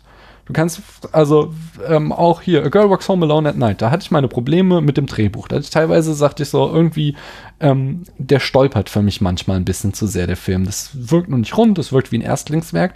Trotzdem ist es diese komplette Symbolik, wie da Gefahrenrollen umgetauscht werden. Äh, einfach der komplette feministische Aspekt ist großartig in dem Film. Und das sind zwei verschiedene Dimensionen, die ich getrennt machen kann, die ich ähm, diskutieren kann und wo ich meine Argumente darlegen kann. Und zugleich könnte zum Beispiel jetzt du hingehen und sagen so, nein, ich habe Unrecht, sondern vielleicht wirkt der Film äh, auf mich im ersten Moment irgendwie holperig, aber wenn äh, du mir jetzt darlegst, aus den und den und den Gründen war die Szenenfolge so wie angeordnet, wie sie in dem Film war und das hatte alles seinen Sinn, dann kann ich am Ende sagen so, hey, ja, klar, der Jan hat recht, ich habe mich geirrt. In, dem, in Okay. dieser Dimension ist der Film doch besser, als ich dachte. Das klingt gerade wieder ein bisschen nach Intention unterstellen, was wir vorhin hatten. Nein, Und, ja, ich weiß, dass es nicht gemeint war. es ist, ist eine Interpretation und ich sage, du legst, auch du legst jedes Mal so eine Skala an, wenn du irgendwas interpretierst, weil Ja, na sicher. Na du sicher. kannst es nicht ohne. Ohne ist es nicht möglich. Mm, Aber ich denke, das, das kam halt schon wieder so rüber, warum muss denn immer jemand Unrecht haben? Das ist für mich so die Frage. Weißt du, ich muss dich, ich muss dich nicht überzeugen. Diese ganzen Streits und Diskussionen über Kunst wären so viel angenehmer, wenn wir einfach sagen würden, jeder hat seine Meinung nicht, ich habe die Wahrheit besser geschaut als du. Darum geht es doch gar nicht. Es, nein, nein, es geht doch darum, ähm, also ich, also ich verstehe in dem Moment halt nicht mehr, warum wir denn überhaupt darüber reden sollten, sondern für mich ist das dann immer nur noch so, so, dann gucken wir den beiden Film, ja, hat er dir gefallen, ja, und dir ja nicht so. Okay, schütteln wir uns die Hand und gehen auseinander. Das habe ich vorhin versucht zu sagen, weil deine Interpretation mir natürlich sehr viel mitgibt. Und das ist genau das, was du auch sagst eigentlich. Nur, dass du daraus noch was ableitest, was ich nicht sehe. Also wo ist da ja, in dem wo Moment, fällt wo ich. einmal die Objektivität raus. Ja, genau, in dem Moment, wo ich äh, dir zuhöre, deine Argumente verstehe und dadurch meine Sichtweise auf den Film verändere, habe ich, also in dem Moment einfach, Objektivität ist jedes Mal da, wenn Menschen sich über etwas verständigen können. Ja? Was zum Beispiel, was nicht objektiv möglich ist, ist zu sagen, ähm, schmeckt dir Pizza gut oder schlecht. So, weil das ist ein rein äh, qualitatives Gefühl, das kannst du ähm, niemandem klar machen, ob es jetzt, also ich finde Pizza total geil. Ähm, mir ist, was weiß ich, die Kombination aus salzig und saftig oder so ist genau das Richtige für mich. Ja, also krass schon machst du es, oder? Also du gibst natürlich auch Gründe an. Ja, ja. Und dann kannst du mir sagen, ja, pff, vielleicht ist es einfach spannend, wenn du darauf achtest. Also ist vielleicht nicht das beste Beispiel. Und so kannst du sagen, okay, Fanta Mango ist objektiv ein gutes Getränk. So, weißt du, das, das stimme ich dir ja zu. Nein, Ähm. eben nicht. Sondern das ist, dann ist es ja nur noch, also das ist das, was ich sage ja auch ähm, mit dem Viewing Pleasure. Also ich natürlich kann ich sagen, ähm, äh, ich hatte bei dem Film einen unglaublichen Spaß. Und das, äh, dieses, dieses rein auf meine Emotionale, das äh, Nelson Goodman sagt das, nennt das irgendwie in Kun äh, Bezug auf Kunst, die Brickel-Tauchtheorie. Ich tauche in ein Kunstwerk ein und äh, bef- äh, dann seine Güte danach gehend, wie stark es prickelt. So, äh, äh, darüber macht er sich halt lustig in, äh, an einer Stelle. Und äh, so das, das, das, so kannst du natürlich Filme betrachten, aber das kannst du dann niemandem mehr klar machen. Da kannst du dann nicht mehr hingehen und das argumentativ darlegen. Während wenn ich sage so, boah, hey, so ein Vertigo-Effekt, der ist total geil, weil du musst die Kamera auf das Objekt zufahren, gleichzeitig rauszoomen und dann hast du diesen Effekt, dass der Vordergrund auf dich zurückt und der Hintergrund weiter wegrückt und das macht so ein total stranges Bild. Das ist für mich super nah. Entschuldigung, das ist für mich fast das Gleiche. Das ist super nah damit verwandt. Es prickelt. So, du hast den Vertigo-Effekt, es hat bei dir funktioniert. Und ob du Gründe dafür hast, ist ja erstmal egal. Ich kann nicht danach fragen, wenn sie mich interessieren. Ja, jetzt haben wir es genagelt, weil genau das ist für mich der Unterschied. So, es ist äh, die Gründe sind für mich das eigentlich Wichtige. Hm, Habe ich auch irgendwie äh, schon tausendmal drüber geredet. Ich finde es auch so bei Podcasts relativ unspektakulär, wenn Leute hingehen und sagen, ja, mir hat der Film gefallen oder der Film hat mir völlig nichts, egal, der ja. Film hat mir nichts gegeben. So, das sind so so Sachen oder ich habe XY gefühlt bei dem Film oder der Film konnte dieses Gefühl bei mir nicht evozieren, äh, evozieren. Das das sind so Sachen, das sind so Gespräche, die finde ich immer total unfruchtbar, weil das ist eben reiner Subjektivismus. So, ob jetzt The Shape of Water ähm, äh, mich zu Tränen rührt oder vollkommen kalt lässt, das ist halt bei jedem Menschen anders.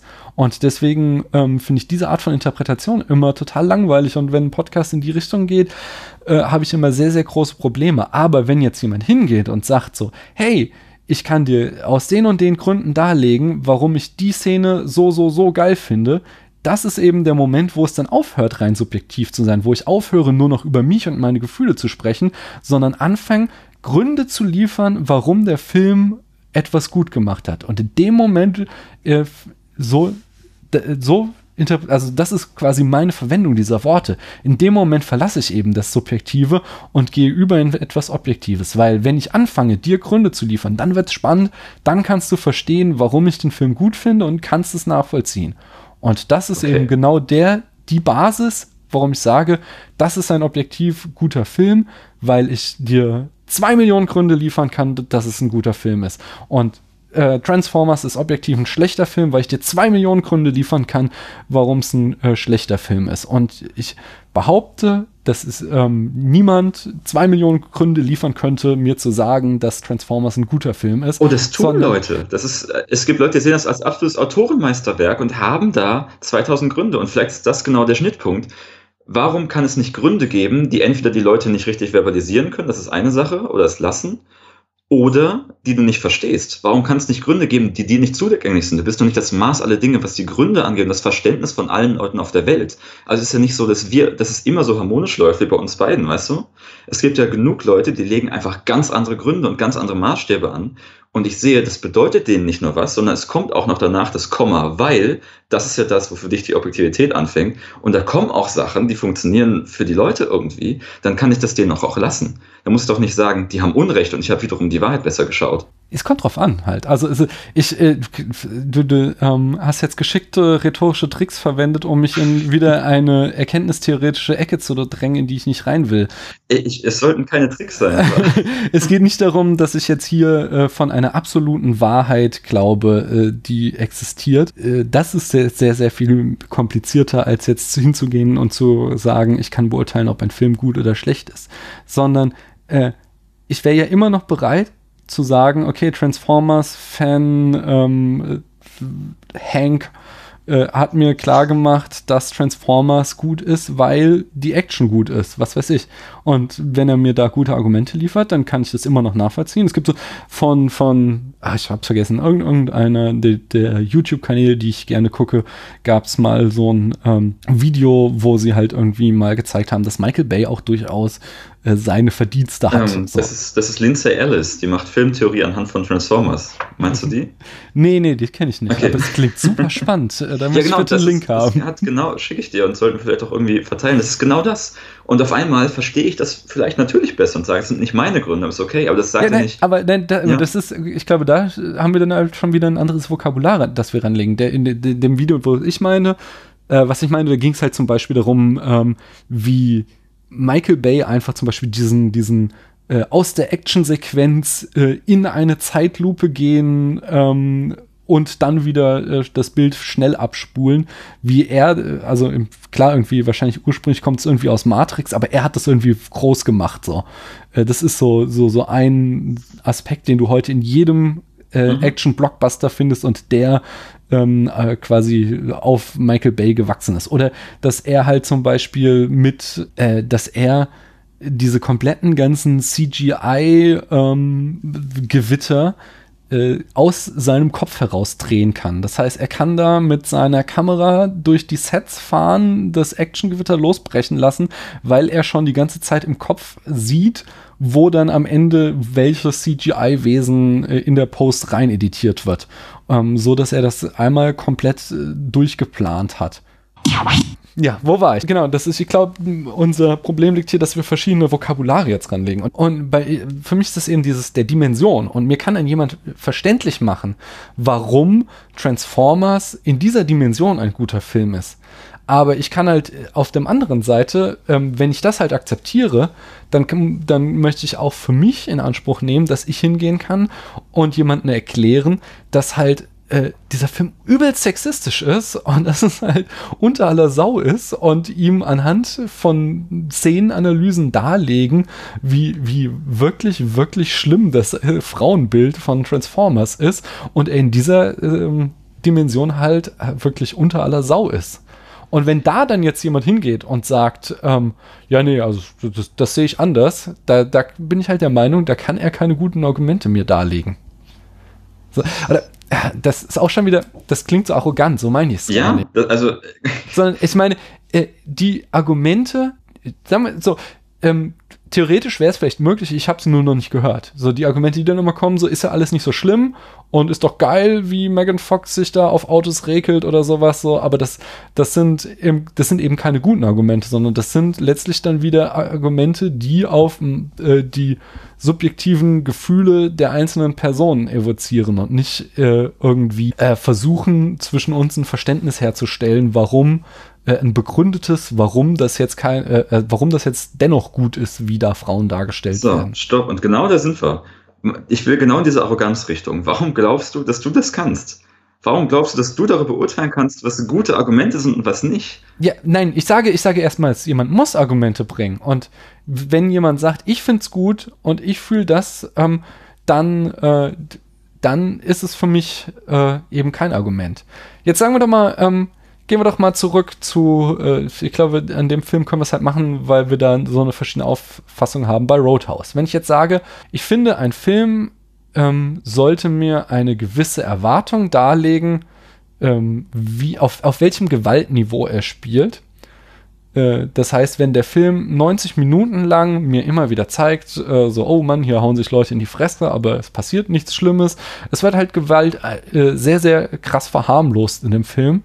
Ähm, und das ist für mich jetzt erstmal nichts Negatives, sondern ich finde, das, das, das kann man halt aus Spaß schon machen. Aber wenn dann im äh, nach 90 Minuten äh, dieses Niveaus auf einmal jemanden der Kehlkopf rausgerissen wird und es eben äh, nicht mehr ein, die Gewalt nichts mehr Comichaftes ähm, hat, sondern plötzlich ähm, halt so hyperrealistisch wird, dann ist es ein Bruch, ein, ein Bruch in der Narration, wie der Film Gewalt darstellt. Und das sehe ich als schlecht an. Und jetzt leg du mir doch mal da, warum das gut ist. Also erstens muss ich das nicht. Zweitens finde ich, also kann ich, äh, ich weiß, was du meinst. Sorry. Ähm, ich könnte aber, wenn ich wollte, also ich könnte mir da Gründe für überlegen und ich muss sie mir nicht ausdenken, wenn ich es nicht habe. Ich finde zum Beispiel, dass es dann, dass es gerade auch durch seinen Schockmoment lebt, dass es vielleicht auch eine natürliche Steigerung ist, weil in dem Film immer mehr Gewalt vorkommt. Und manchmal hat ja auch, weißt du, das ist genau der Punkt, der Regelbruch hat ja auch was Reizvolles. Ja.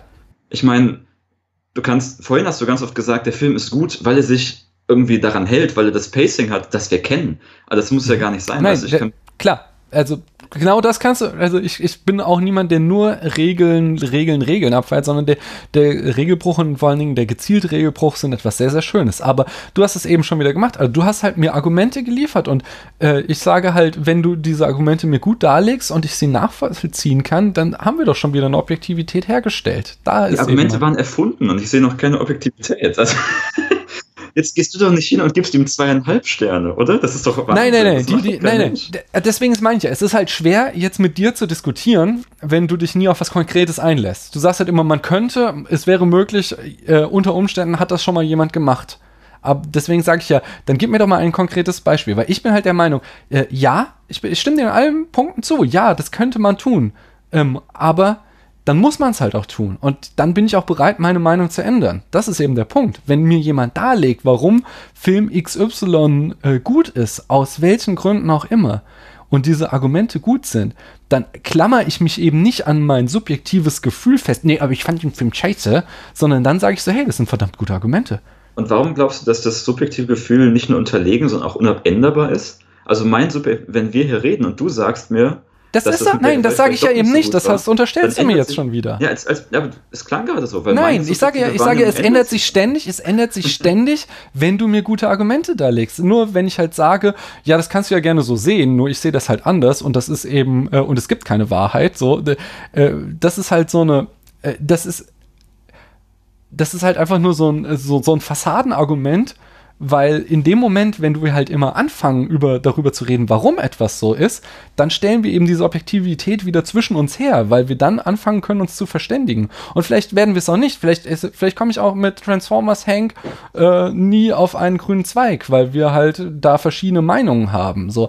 Aber die Chance besteht halt in dem Moment, wenn wir drüber reden und uns darlegen, warum ein Film gut ist.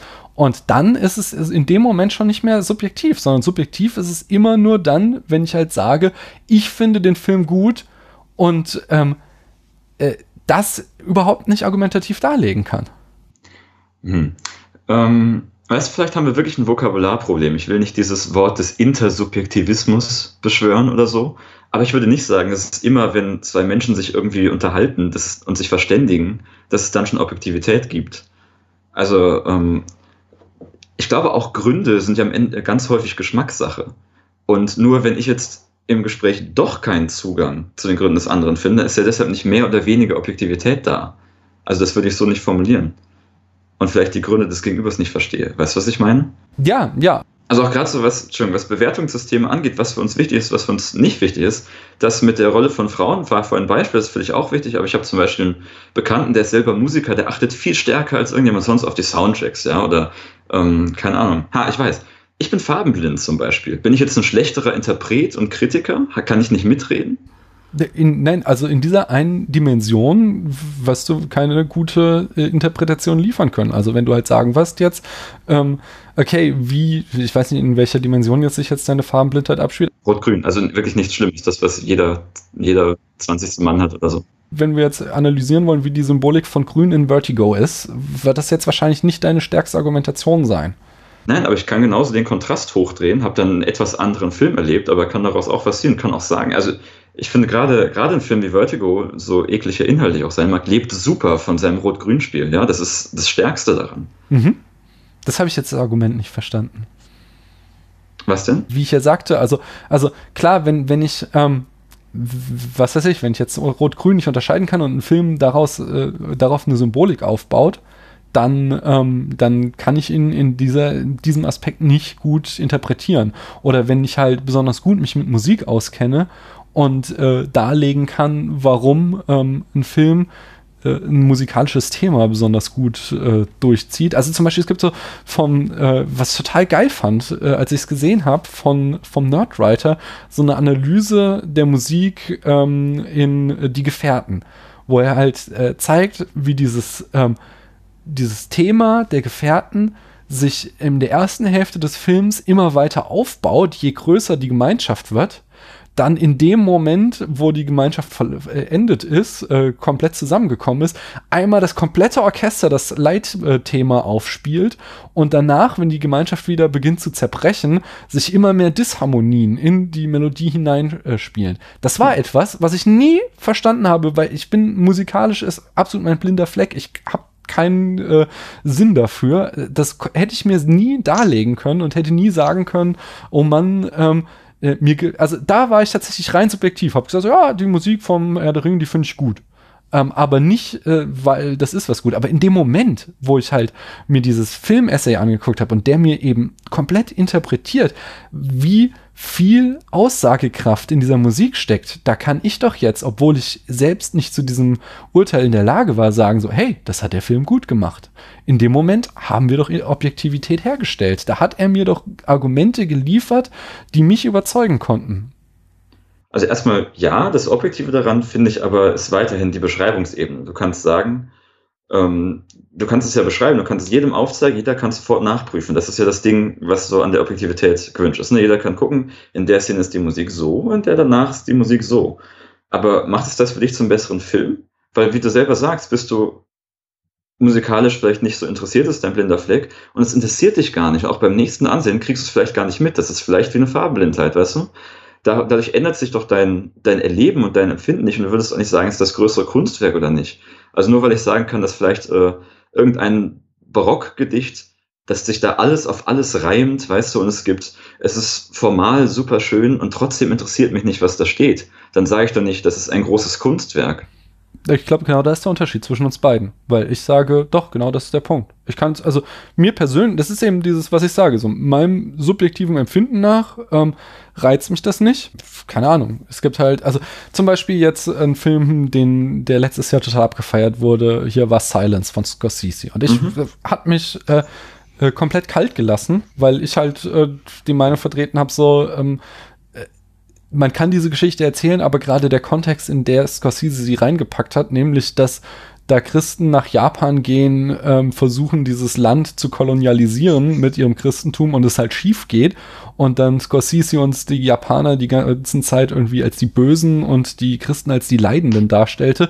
Das hat mich halt so sehr äh, genervt, dass es mir ähm, äh, persönlich subjektiv nichts gegeben hat. Ich glaube, ich habe dem auch eine schlechte Note gegeben. Wenn ich das so betrachte, ist es wahrscheinlich falsch der, der Punkt ist halt, in dem Moment, wenn jetzt jemand mir hingeht und mir diesen Film interpretiert, analysiert und zeigt so, ja, ähm, ich habe viele Podcasts gehört, die legten, haben mir dargelegt, äh, wie sehr, wie spannend diese ähm, Dimension der inneren Zerrissenheit der Gläubigen hier ist oder wie stark ähm, es darum geht, ähm, ob das denn überhaupt noch äh, rational oder ob das überhaupt noch äh, sinnvoll ist, wie weit die ihr, ihrem Glauben anhängen und ob es, äh, ob das nicht eher die spannende Dimension des Films ist.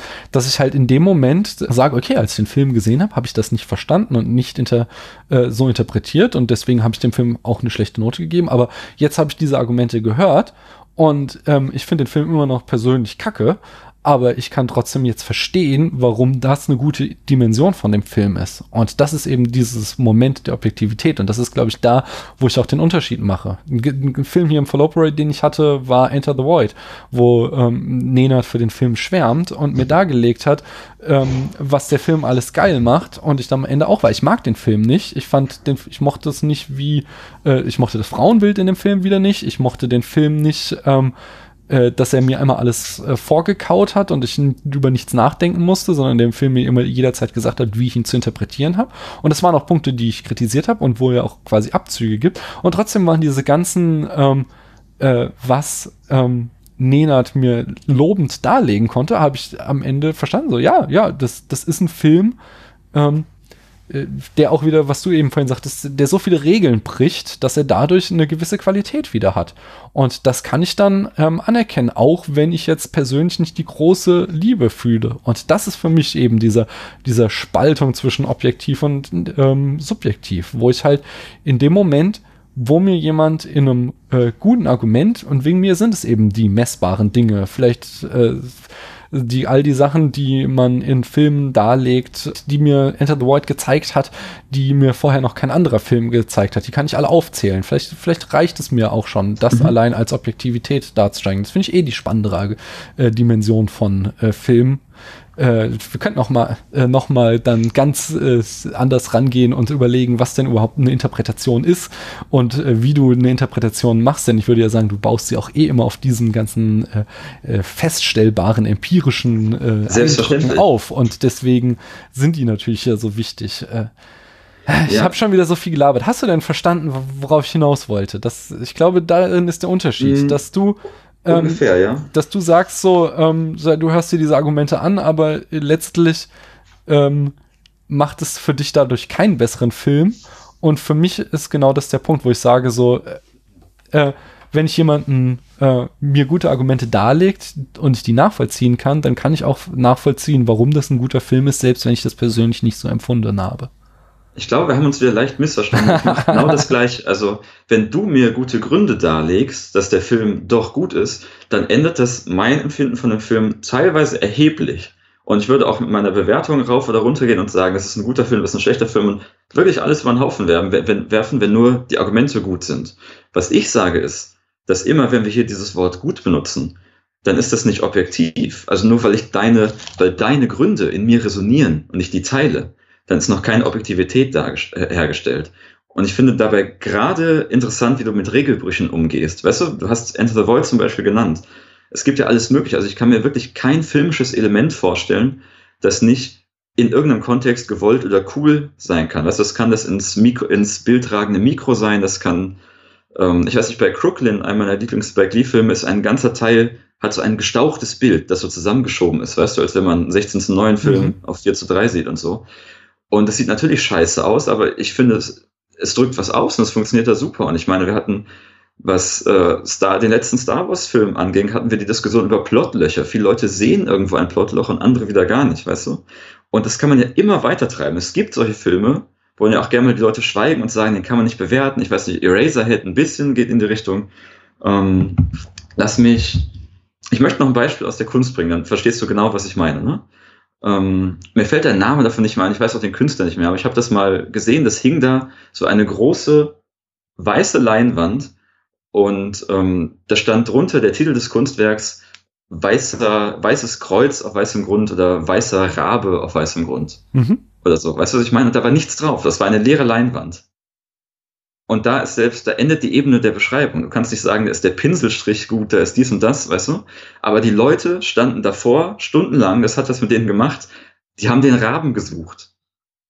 Oder was auch immer. Und das, das löst Irritation aus, Faszination, andere Gefühle, vielleicht auch manchmal nur Verdutzung. Manche Leute sind da angewidert wieder rausgegangen und haben gesagt, das ist keine Kunst. Und ich finde, das ist doch, das ist das perfekte Beispiel. Da kannst du keine anderen Maßstäbe mehr anlegen, als zu sagen, was resoniert da in mir? Was hat es mit mir gemacht? Nein, natürlich. Ah, das ist doch, es. nein, das ist aber doch jetzt eine super naive Interpretation von Kunst. Entschuldigung, tut mir leid, aber äh, es gibt ganze Bücher darüber, wie solche ähm, Bilder funktionieren. Also es gibt einfach, äh, da muss ich wieder zu Nelson Goodman zurückkehren, Sprachen der Kunst, wo er ganz explizit darlegt, wie denn eben äh, das funktioniert, wie wir solche Bezugnahmen aufbauen. In dem Moment wird natürlich die Bezugnahme durch äh, das Label weißer Rabe auf weißem Grund aufgemacht. Das heißt, hier, hier findet eine Denotation statt auf diese ähm, weiße Leinwand und diese weiße Leinwand beginnt eben durch das Label etwas zu exemplifizieren. Und in dem Moment wurde es halt in einen Symbolkontext gesetzt. Das heißt, du kannst halt hier super beschreiben, was es ist. Und das, das ist eben das, was ich meine. Ich finde es total langweilig hinzugehen, so, äh, was für Gefühle das in dir ausgeregt hat. Aber in dem Moment, wo ich halt hingehe und sage so, hey, ähm, dieses Label, weißer Rabe aus weißem Grund, hat aus dieser leeren Leinwand ein Kunstwerk gemacht weil es eben in dem Moment dazu geführt hat, dass wir da eine, äh, eine buchstäbliche Bezugnahme machen, die uns dann wieder äh, zu einer metaphorischen Bezugnahme führt und eben daraus äh, die Interpretation resultiert. In dem Moment wird es spannend und in dem Moment kann ich eben wieder Argumente darlegen. Ja, ich, da, das ist letztlich immer der Unterschied zwischen unserer Sichtweise. Das ist in dem Moment, finde ich halt, sobald ich anfange, anfangen kann, darüber zu reden, äh, wird es, hört es auf, für mich subjektiv zu sein. Und in dem Moment kann ich mir jemand darlegen, das ist ein gutes Kunstwerk aus Grund A, B, C. Natürlich, so, ne, erforsche deine Gefühle, du kannst immer gucken, was macht das. Natürlich kennst du die ganze Kunsttheorie und weißt, wie sowas funktioniert und kannst natürlich auch diese Gründe darlegen, aber damit lockst du ja niemand hinterm Ofen hervor. Die, mindestens die Hälfte der, der anderen Kritiker, der anderen Anseher wird dir einen Vogel zeigen, einen weißen Raben. Du ja, aber in dem Moment, wenn sie mir nur einen Vogel zeigen, in dem Moment haben sie halt verloren, weil dann haben sie keine, haben sie, also weil sie dann nicht das bessere Argument gebracht haben. ha, weil in stopp, dem Moment, genau nein, nein, nein, dann müssen sie mir sagen, warum sie mir einen Vogel zeigen. Und wenn sie mir sagen, warum sie mir einen Vogel zeigen, äh, und dann sage ich, ja, okay, da, da hast du mich wieder mit überzeugt, dann haben sie mir wieder das bessere Argument gezeigt. Aber es geht halt immer in dem Moment, musst du halt über deine eigene Gefühlswelt hinaustreten und anfangen, mir Gründe darzulegen, warum du etwas so empfindest ich sage ja gar nicht, dass ich nicht über meine Gefühle hinausgehe. Es ist genau das. Ich kann die auch jahrtausende lang tot analysieren, aber trotzdem habe ich, habe ich dich jetzt mit dem weißen Raben genau da, wo ich hin wollte. Ja, wo? Das, du stehst da und sagst, es ist ein Kunstwerk und jemand anders steht vor dir, vor diesem weißen Raben und möchte dich davon überzeugen, dass es kein Kunstwerk und völliger Unsinn ist. Und genau da sind wir. Und ja, dann sag mir mal warum. Genau, dieser Typ wird jetzt zum Beispiel sagen, ähm, weiß er hat seine Gründe und genau darum geht's, ähm, dass es natürlich, dass da keine Arbeit, keine Mühe hintersteckt, dass es nur zu Irritation ist, dass Irritation immer beleidigend ist, weißt du, dass er sowas gar nicht möchte und nicht akzeptiert. Und genau das sind. Es sind vielleicht keine schlechten Gründe an sich, sondern sie sind dir nicht zugänglich. Da bist du wieder ganz in dir. Und ich glaube nicht, dass es nur um die innere Gefühlswelt geht, sondern auch darum, wie wir Argumente beurteilen. Das ist das, was ich eben genauso sagen wollte. Nur weil dir dessen Argumente nicht zugänglich sind, sind sie ja nicht weniger aber rational. Das ist ja jetzt, aber das ist jetzt eine Unterstellung, dass sie mir nicht zugänglich sind.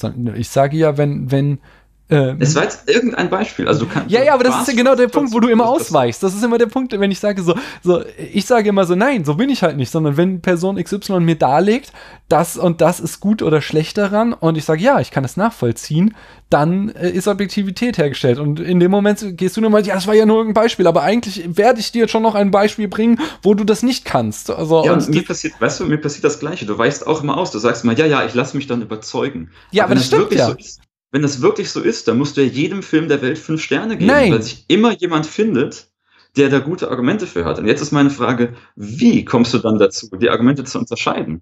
Ah, okay, das ist, das ist die eigentlich spannende Frage, weil Dahin eben das mit dem scheiß Raben. Also das ist, wie kannst du gute Argumente von schlechten unterscheiden und gestehst nicht vielleicht jemand anderem zu, dass es dass er andere Maßstäbe an seine Argumente hat, weil ich glaube, wir sind ja wieder bei diesem Koryphäen-Argument von vorhin. Wenn du immer nur sagst, es ist der der beste Kritiker, der beste Beurteiler, es ist erstmal der nicht der. Filme gesehen hat. Es ist nicht äh, die einzelne Person, sondern es ist äh, äh aus einem Diskurs heraus, äh, genau, aus einem Diskurs heraus entsteht ähm, da eben ein Kontext, in dem ich das interpretieren muss. Und wie schon sagte, ich kann, ich werde nie da irgendwie, es ist, es ist keine Mathematik. Ich werde nie eine Skala hinlegen können und sagen, äh, in dem kann ich jedes Kunstwerk einordnen.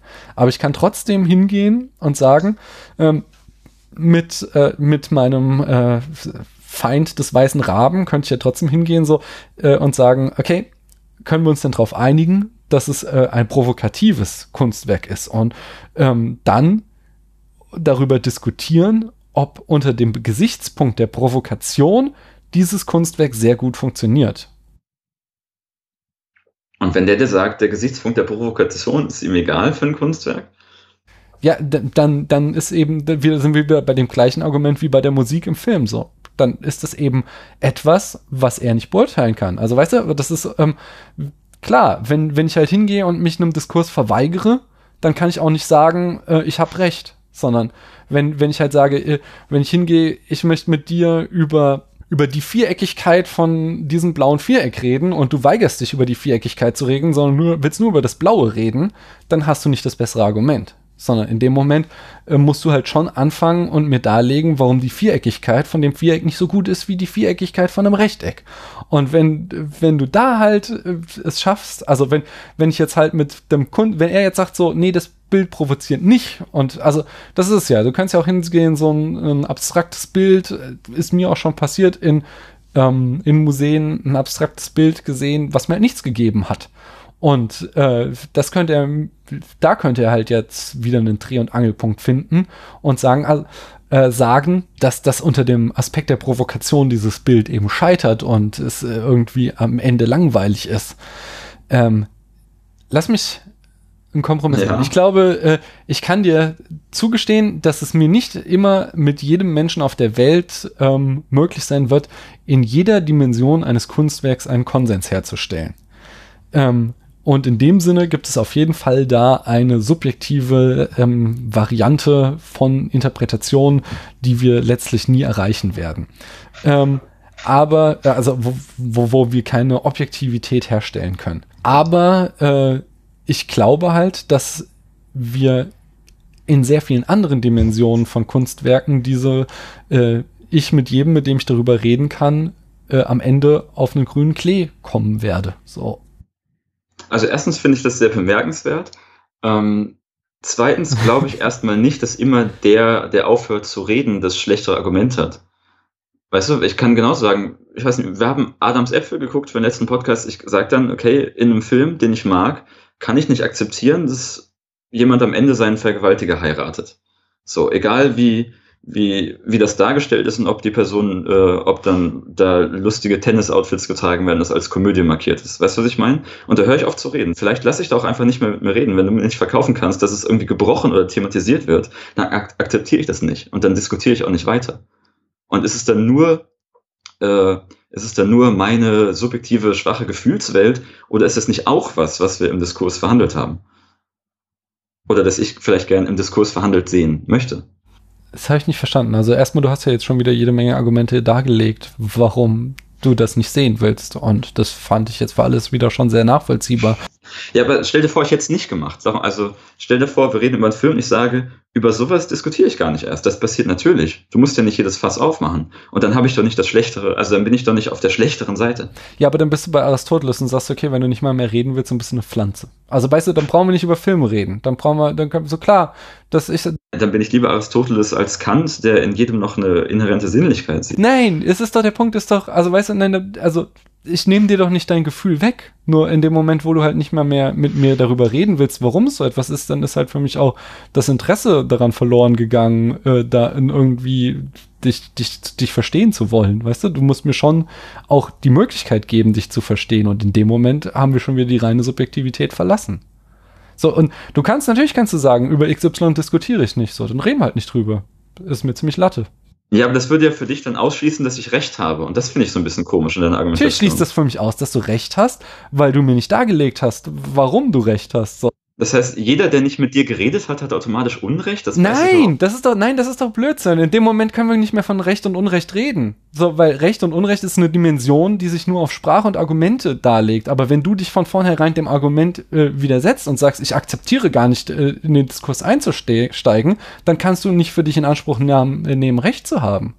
Du kannst natürlich, und also, und damit meine ich so, ich mir doch, also ich will dir auch überhaupt kein, nicht dein subjektives Gefühl wegnehmen, äh, wie du Film XY fandest. Aber in dem Moment, wo du sagst, ähm, ich finde den Film scheiße, weil, können wir schon wieder eben in äh, den Kontext der reinen Subjektivität verlassen. Und jetzt kann ich nochmal anders, nämlich mit Wittgenstein, äh, äh, erkenntnistheoretisch an dich rangehen. Woher willst du denn wissen, dass deine Gefühle auch wirklich so sind, wie sie dir erscheinen? Denn Also erstens glaube ich, bei alles, also, was dein ja, Innenleben schön. anbelangt, da fallen Glauben und äh, nee, Wissen und äh, zu Wissen Glauben nämlich zusammen und erst durch einen äh, sozialen Kontext, durch soziale Sprachspiele kannst du überhaupt verstehen, wie dein Innenleben funktioniert. Ja, aber genauso kann ich das ja umdrehen. Also ich habe erstmal das Gefühl, du simplifizierst das, was ich sagen möchte, extrem. Du sagst, das ist alles nur Gefühl, alles nur Erleben. Und genauso kann ich sagen, du weißt auch nicht, ob deine Argumente, deine Gedanken wirklich das sind, für was dass du sie wahrnimmst, weißt du? Das, das erstreckt sich ja auf deine Argumentation. Nein, genauso. nein, nein, nein, das ist Blödsinn, weil wir können darüber reden. So, wir können, du kannst mir jetzt sagen, dass meine Argumente falsch sind, weil A, B, C, D, E. So, und ja, und dann kann ich dem zustimmen oder nicht. Aber wenn du sagst, ich, ich, ich rede nicht mit dir, dann kann ich da natürlich nichts gegen sagen. Jeder hat einen, äh, einen subjektiven Eindruck von einem Film. Da sind wir, glaube ich, auf einem Nenner. Ja. Äh, ich will niemandem absprechen, dass er oder sie einen Film ähm, gut oder schlecht finden kann. Ähm, da sind wir, glaube ich, auch immer noch auf einem Absolut. Ja. Ich äh, bin der Meinung, wir können über Filme reden und wir können argumentativ darlegen, warum wir finden, dass ein Film ähm, äh, aus welchen Gründen auch immer gut oder schlecht ist. Sind wir auch immer noch auf einem Punkt. Mhm. Und ich glaube, der einzige Punkt, wo wir uns jetzt unterscheiden, ist, dass ich sage, ich kann, wenn mir jemand diese Argumente darlegt, ähm, akzeptiere ich das als objektiv ähm, jetzt nicht mal irgendwie als die große Wahrheit oder so, sondern einfach nur in, äh, ich glaube, ich habe ein viel untranszendenteres ähm, Verständnis von objektiv. Einfach nur im Sinne von, wir können da zu einem Verständnis kommen. Das ist tatsächlich das. Also ich glaube, wir haben, das wollte ich eben schon sagen, das Problem nur an der Grenze, wieder begrifflich, wie weit ziehen wir den Skopus von objektiv und subjektiv? Ja. Weißt du, für mich beginnt einfach an der Stelle noch keine Ob Objektivität. Ich bin genau, ich mache genau das, was du sagst. Ich gehe auch genauso weit mit und sage, ich bin auch bereit, meine Meinung und meine Aussagen darüber zu modifizieren. Aber ich glaube nicht, dass es auf einer objektiven Ebene stattfindet. Äh, Entschuldigung, ich muss eine kurze Unterbrechung machen. Ich habe Ja. hier ein kleines Kind im Zimmer stehen. Du weißt ungefähr, wo ich gerade war, da kommt jetzt noch so der, der Abschluss dazu. Ähm, Kannst du kannst du vielleicht einfach das Argument nochmal äh, von vorne bringen? Ich glaube, das wäre auch besser. Ja, ich glaube, hier geraten wir einfach an die begriffliche Grenze und wir haben uns jetzt relativ weit vom Ausgangsthema entfernt. Aber ich bin ein bisschen wieder da, wo ich ganz am Anfang war, wo ich nicht verstanden habe, was du bewertest. Hier verstehe ich nicht, woher das Bedürfnis kommt, das jetzt objektiv abzustempeln. Weil für mich ist es in diesem Diskurs das Wichtigste, nie zu vergessen, dass ich nicht aus meiner eigenen Haut kann. Ich meine, auch in der Wissenschaft ist es so, wenn nur ich etwas beobachtet habe, nur ich etwas aufgeschrieben habe, dann ist das super, super subjektiv und es spielt meine, meine Erziehung, meine Bildung, meine Sozialisierung spielt sehr, sehr stark da rein. Das dürfen wir hier genauso wenig vergessen. Hm.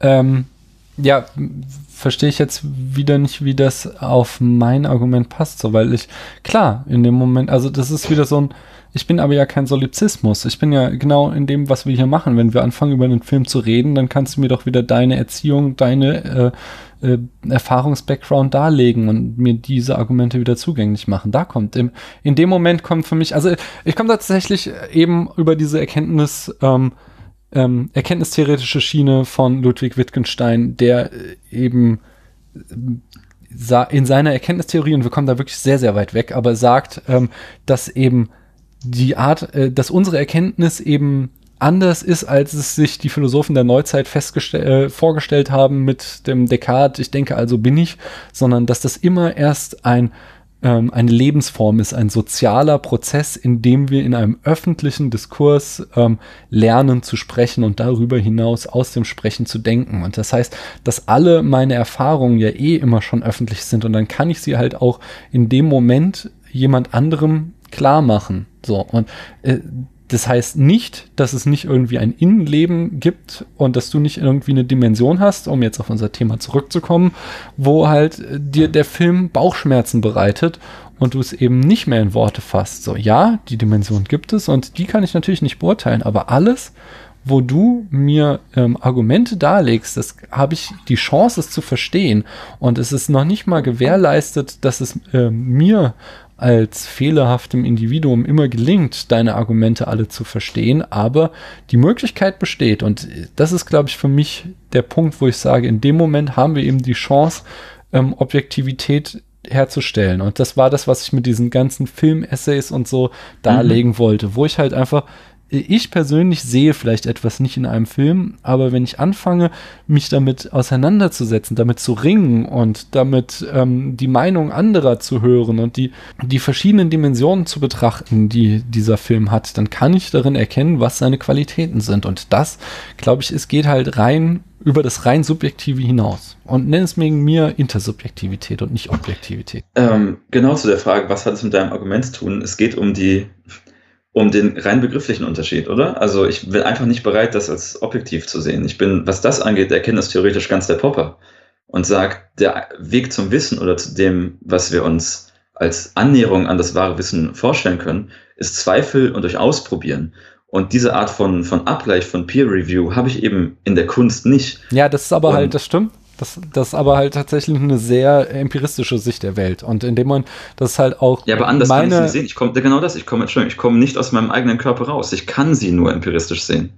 Du legst jetzt halt nur Poppers ähm, Symbolsystem oder so, nur Poppers Philosophie an, aber du kannst ja jetzt hingehen und wie ich zum Beispiel jetzt sage, es gibt ja einfach halt auch Philosophien, äh, wie Nelson Goodmans Sprachen der Kunst, der hingegangen ist und äh, eine Anleitung geschrieben hat, äh, wie Symbolsysteme funktionieren.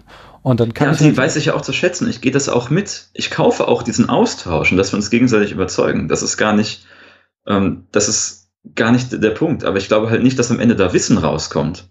Nee, das ist der große Unterschied, weil ich glaube halt nicht nur das Wissen, äh, das ist was, also ich, ich bin halt ein großer Fan von den Geisteswissenschaften und ich glaube, dass aus den Geisteswissenschaften ja, hinten Wissen rausfällt und nicht nur aus den Hard Facts der äh, Naturwissenschaften. Also nicht Natürlich, nur überall, wo ich ein Thermometer okay. dran halten kann, das ist Wissen, sondern ich glaube, äh, und die Geisteswissenschaften machen halt nichts anderes, als dass sie miteinander reden, Argumente austauschen und am Ende äh, der zwanglose Zwang des besseren Argumentes nach Habermas äh, im Idealfall. Und natürlich ist das alles fehlerhaft und natürlich habe ich auch schon irgendwie äh, jetzt in unserem Kontext Filme runtergeputzt und es war total ungerechtfertigt und natürlich hasse ich Filme wie die Pest manche, die sicherlich gute Dimensionen haben, die ich nicht sehe und so. Ich sage ja, ich als Individuum, ich mache da natürlich Fehler und ich habe nicht die Weisheit mit Löffeln gefressen, aber ich sage, es besteht immer die Chance. Zum Beispiel, wenn wir jetzt uns die äh, diese Sight and Sound Liste Liste anschauen. So. Und mhm. äh, dann äh, steht da, was weiß ich, Citizen Kane auf Platz 1 oder 2. Und ähm, ich kann auch sagen, ja, mir, mir macht Citizen Kane keine Freude. Ähm, aber ich kann doch verstehen, warum die Menschen das sagen, dass das so ein geiler Film ist und äh, die ganzen Argumente nachvollziehen. Und das ist eben für mich dieses, dieses Argument, äh, diese, dieses Moment der Objektivität. Wenn mir halt jemand darlegen kann, ein Film macht die und die und die Sachen und die sind geil aus den und den, den Gründen. Selbst wenn ich persönlich diese Meinung nicht teile, kann ich eben, äh, bin ich immer bereit, diese Argumente gelten zu lassen. Ich glaube, das ist der einzige Unterschied. Aber das will ich dir okay, nicht mal ja. unterstellen, dass du das nicht machst. Nein, also erstmal wollte ich auch niemals gesagt haben, äh, dass bei den, Geisteswissenschaften, bei den Geisteswissenschaften kein Wissen rauskommt, sondern vielleicht nicht in diesem Sinne Objektivität und nachprüfbares Wissen. Du weißt, was ich meine, ne? Und ich glaube, da nähern wir uns so langsam dem, dem großen Finale, dem Hauptargument, für das ich eigentlich da ah, bin. sehr schön. ähm, es geht nur um den Diskurs. Ich habe hier auf meinem Notizzettel zeigen schon alle Pfeile jetzt dahin. Ähm, diesen würde ich so gern sehen, diesen Notizzettel. Lieber nicht. Da steht auch hier ganz groß Bauchschmerzen eingekringelt, weil oh, ich dir noch klar machen wollte, Gott. dass es Jan, es tut mir so leid. Du darfst das ja auch jederzeit abbrechen, wenn es dir Bauchschmerzen bereitet. Na, ich wollte genau das sagen. Du stellst das, was ich Subjektivität nenne, immer so da, als wären es nur Bauchschmerzen. Aber anders, es geht um den Skopus der Subjektivität. Ich nehme das, was du schon als objektiv auffasst, alles noch mit in die Subjektivität mhm. auf. Ne? Das ist wieder diese begriffliche Sache. Ähm, aber jetzt kommen wir zu dem Problem mit dem Diskurs. Wir haben natürlich gesagt, es ist alles ausgehandelt und auch diese Seiten-Soundliste und alles und es gibt Konventionen, ne? Alles klar. Und mein Argument ist, das Hauptargument, das ich auch damals in der Twitter-Diskussion gebracht habe, was ist denn, wenn der Diskurs faul ist? Oder diejenigen, die den Diskurs machen? Wenn du an diese Art von Objektivität glaubst und Erkenntnisfortschritt in diesem Sinne, dann musst du eine von zwei Sachen annehmen, nämlich entweder irrt sich der Großteil, der allergrößte Teil dieses Kritikerapparats die ganze Zeit sehr, sehr stark, oder sagen wir, Filme über Boxer sind prinzipiell besser als Filme über Transpersonen. Weißt du, was ich meine? Diese Sight- und Ich verstehe- Soundliste. ja, ja, ich verstehe Diese Sight- Soundliste geht in eine ganz klare Richtung. Ja, ja. Die ist so deutlich von Menschen gemacht, die auf eine gewisse Weise sind und die eine gewisse Sache gerne sehen, die gewisse Stilmittel gerne sehen, Mhm. die gewisse Hauptfiguren gerne sehen. Und das lässt sich auch objektiv in dem Sinne nachweisen. Ich kann dir das zeigen, ich kann dir sagen, so viele von den Filmen haben eine Hauptfigur, was weiß ich, die ein alter Mann ist. Du weißt, was ich meine, ne? Vollkommen. Und du hast da, du hast da recht. Ähm, ähm, den Punkt gebe ich dir vollkommen. Da, da, das, da würde ich überhaupt nicht widersprechen. Ich hab, glaube auch nicht jetzt, dass die Sight in Soundliste der Weisheit letzter Schluss ist. Das ist so, äh, wo habe ich denn neulich mit irgendjemand drüber geredet? So, so ein bisschen wie Roger Ebert, äh, den, als ich anfing, Film, mich für Filmkritiken zu interessieren, dachte ich immer so, oh, dieser Roger Ebert, was kann der tolle Sachen sagen? Ja, ja. Und je länger du dich damit auseinandersetzt, äh, desto mehr denkst du, okay, ist schon ein bisschen weird, dieser alte weiße Mann. Ist übrigens 25th Hour, einer seiner Lieblingsfilme. ich sage nicht, dass es sich immer geirrt hat. nein, nein, nein. Du hast ein verdammt gutes Argument gebracht. Ich glaube, äh, Das ist noch lange nicht vorbei. ja, äh, letztlich äh, habe ich zwei Ansatzpunkte. Einmal ähm, in the long run können wir vielleicht zu einer Erkenntnis kommen, äh, die die Erkenntnis, den er unseren jetzigen Erkenntnisstand inkorporiert. Also dass wir, ich sage, die Leute, die diese Sight and Sound Liste machen, äh, da komme ich dann wieder mit dem zweiten Punkt, äh, die haben ja wieder gewisse Dimensionen, unter der sie den Film ähm, beurteilen und die können mir, glaube ich, sehr gut darlegen, dass diese Filme auf dieser Liste genau aus diesen Gründen ähm, in diesen Dimensionen äh, sehr, sehr viel richtig machen, sehr, sehr viel toll machen. Und ähm, diese, äh, die Filme, wo, äh, ja, keine Ahnung, wenn du jetzt äh, zum Beispiel Filme mit Trans-Frauen äh, oder Trans-Männern in der Hauptrolle hast, die auf diesen Listen nicht vertreten sind, dann haben die Filme möglicherweise, ich weiß es nicht mal genau, aber möglicherweise ja andere Dimensionen, die auf dieser Liste nicht wiedergespiegelt werden. Und äh, in diesen könnte man den Film dann wieder ähm, quasi zum Diskurs stellen und äh, überlegen, äh, ob da der Film nicht besser ist als ein Film auf der Sight Sound Liste. Und dann müsste man am Ende kommen, äh, zu der Entscheidung kommen, wie werten wir denn die verschiedenen Dimensionen? Sind denn manche für uns wichtiger als andere? Und äh, da, da gebe ich dir vollkommen recht, wird es halt richtig, richtig schwierig, eine Entscheidung zu treffen. Und äh, da hängt tatsächlich viel mit Mode auch zusammen. Und da Ja, exakt. da ist Ja. es tatsächlich, also ich sage, ja, ich stehe da, äh, ich stimme dir da vollkommen zu, dass ähm, ähm, wir nicht Objektivität im Sinne von äh, diese eine und unendliche Wahrheit existiert hier draußen. Aber ich habe damit einfach auch kein Problem, weil das wieder, ich glaube, einfach so dieser geisteswissenschaftliche Background ist, der gerade halt in der Philosophie war das halt schon immer so. Das heißt, da, da kam halt irgendwie vor 2300 Jahren Platon hin und alles, so, boah, geil, Omat, er hat's gecheckt, der Alte, so. Weißt und dann kommt irgendwie schon 50 Jahre später sein Schüler Aristoteles und er sagt so, ey, der, der, der alte Typ, der hat überhaupt keine Ahnung. Und dann, dann kommt es halt immer wieder auf die Argumente an. Und ich finde halt, äh, in dem Moment, wo Aristoteles halt mir Argumente liefert, was an Platon alles gesagt hat, äh, kann ich es halt wieder nachvollziehen. Ähm, und in dem Moment wird wieder Objektivität hergestellt. Das heißt noch immer nicht, dass jetzt Aristoteles Recht hat oder dass jetzt die Sight and Sound Liste Unrecht hat, nur weil, ähm, was ich sage, Transamerikaner nicht draufsteht. Ä- Aber wir können halt darüber reden und damit haben wir die besten Chancen am Ende irgendwie äh, zu einem Konsens zu kommen, was denn dann da, der, ich verhader mich gerade. Du hast ein gutes Argument gebracht. Du hast noch mehr Ähm, Argumente, sagst du. Ja, es geht alles in die Richtung. Also ich merke bei dir und bei vielen Leuten, die das immer so aufmachen, diese, es ist fast eine Kampfrhetorik, weißt du, es ist immer ein Gegeneinander. Nee, aber das habe ich doch jetzt die ganze Zeit gar nicht gemacht, sondern ich habe ja die ganze Zeit gesagt, so, ich will überzeugt werden. Ich will nur dargelegt bekommen, warum ein Film wie ist. Ja, okay, aber du sagst, der liegt richtig, der liegt falsch so. Und ich würde zum Beispiel, Roger Ebert würde ich nicht nachweisen müssen, dass er sich irrt. Also wozu? Ich kann, warum kann ich nicht einfach ihn auch mit Abstand betrachten, wie zum Beispiel Aristoteles, und sagen, ähm, er war auch einfach ein anderer Typ, er kommt aus einer anderen Zeit, er ist ganz anders sozialisiert, ihm sind andere Sachen wichtig. Und dann ist auch seine Argumentation und seine Interpretation okay. Ja, ja, Also, aber das ah, ist doch im- genau mein, ja. das ist doch genau mein Argument. Ich sag halt nur, dass ich halt sage, er betrachtet halt bestimmte Dimensionen von Filmen und ähm, legt mir in denen dar, warum Filme gut oder schlecht sind. Ähm, aber habe ich jetzt natürlich salopp einfach gesagt, so, er, er, der, der erzählt auch viel Blödsinn, sondern da kann man halt sagen, er betrachtet halt andere Dimensionen von Filmen nicht.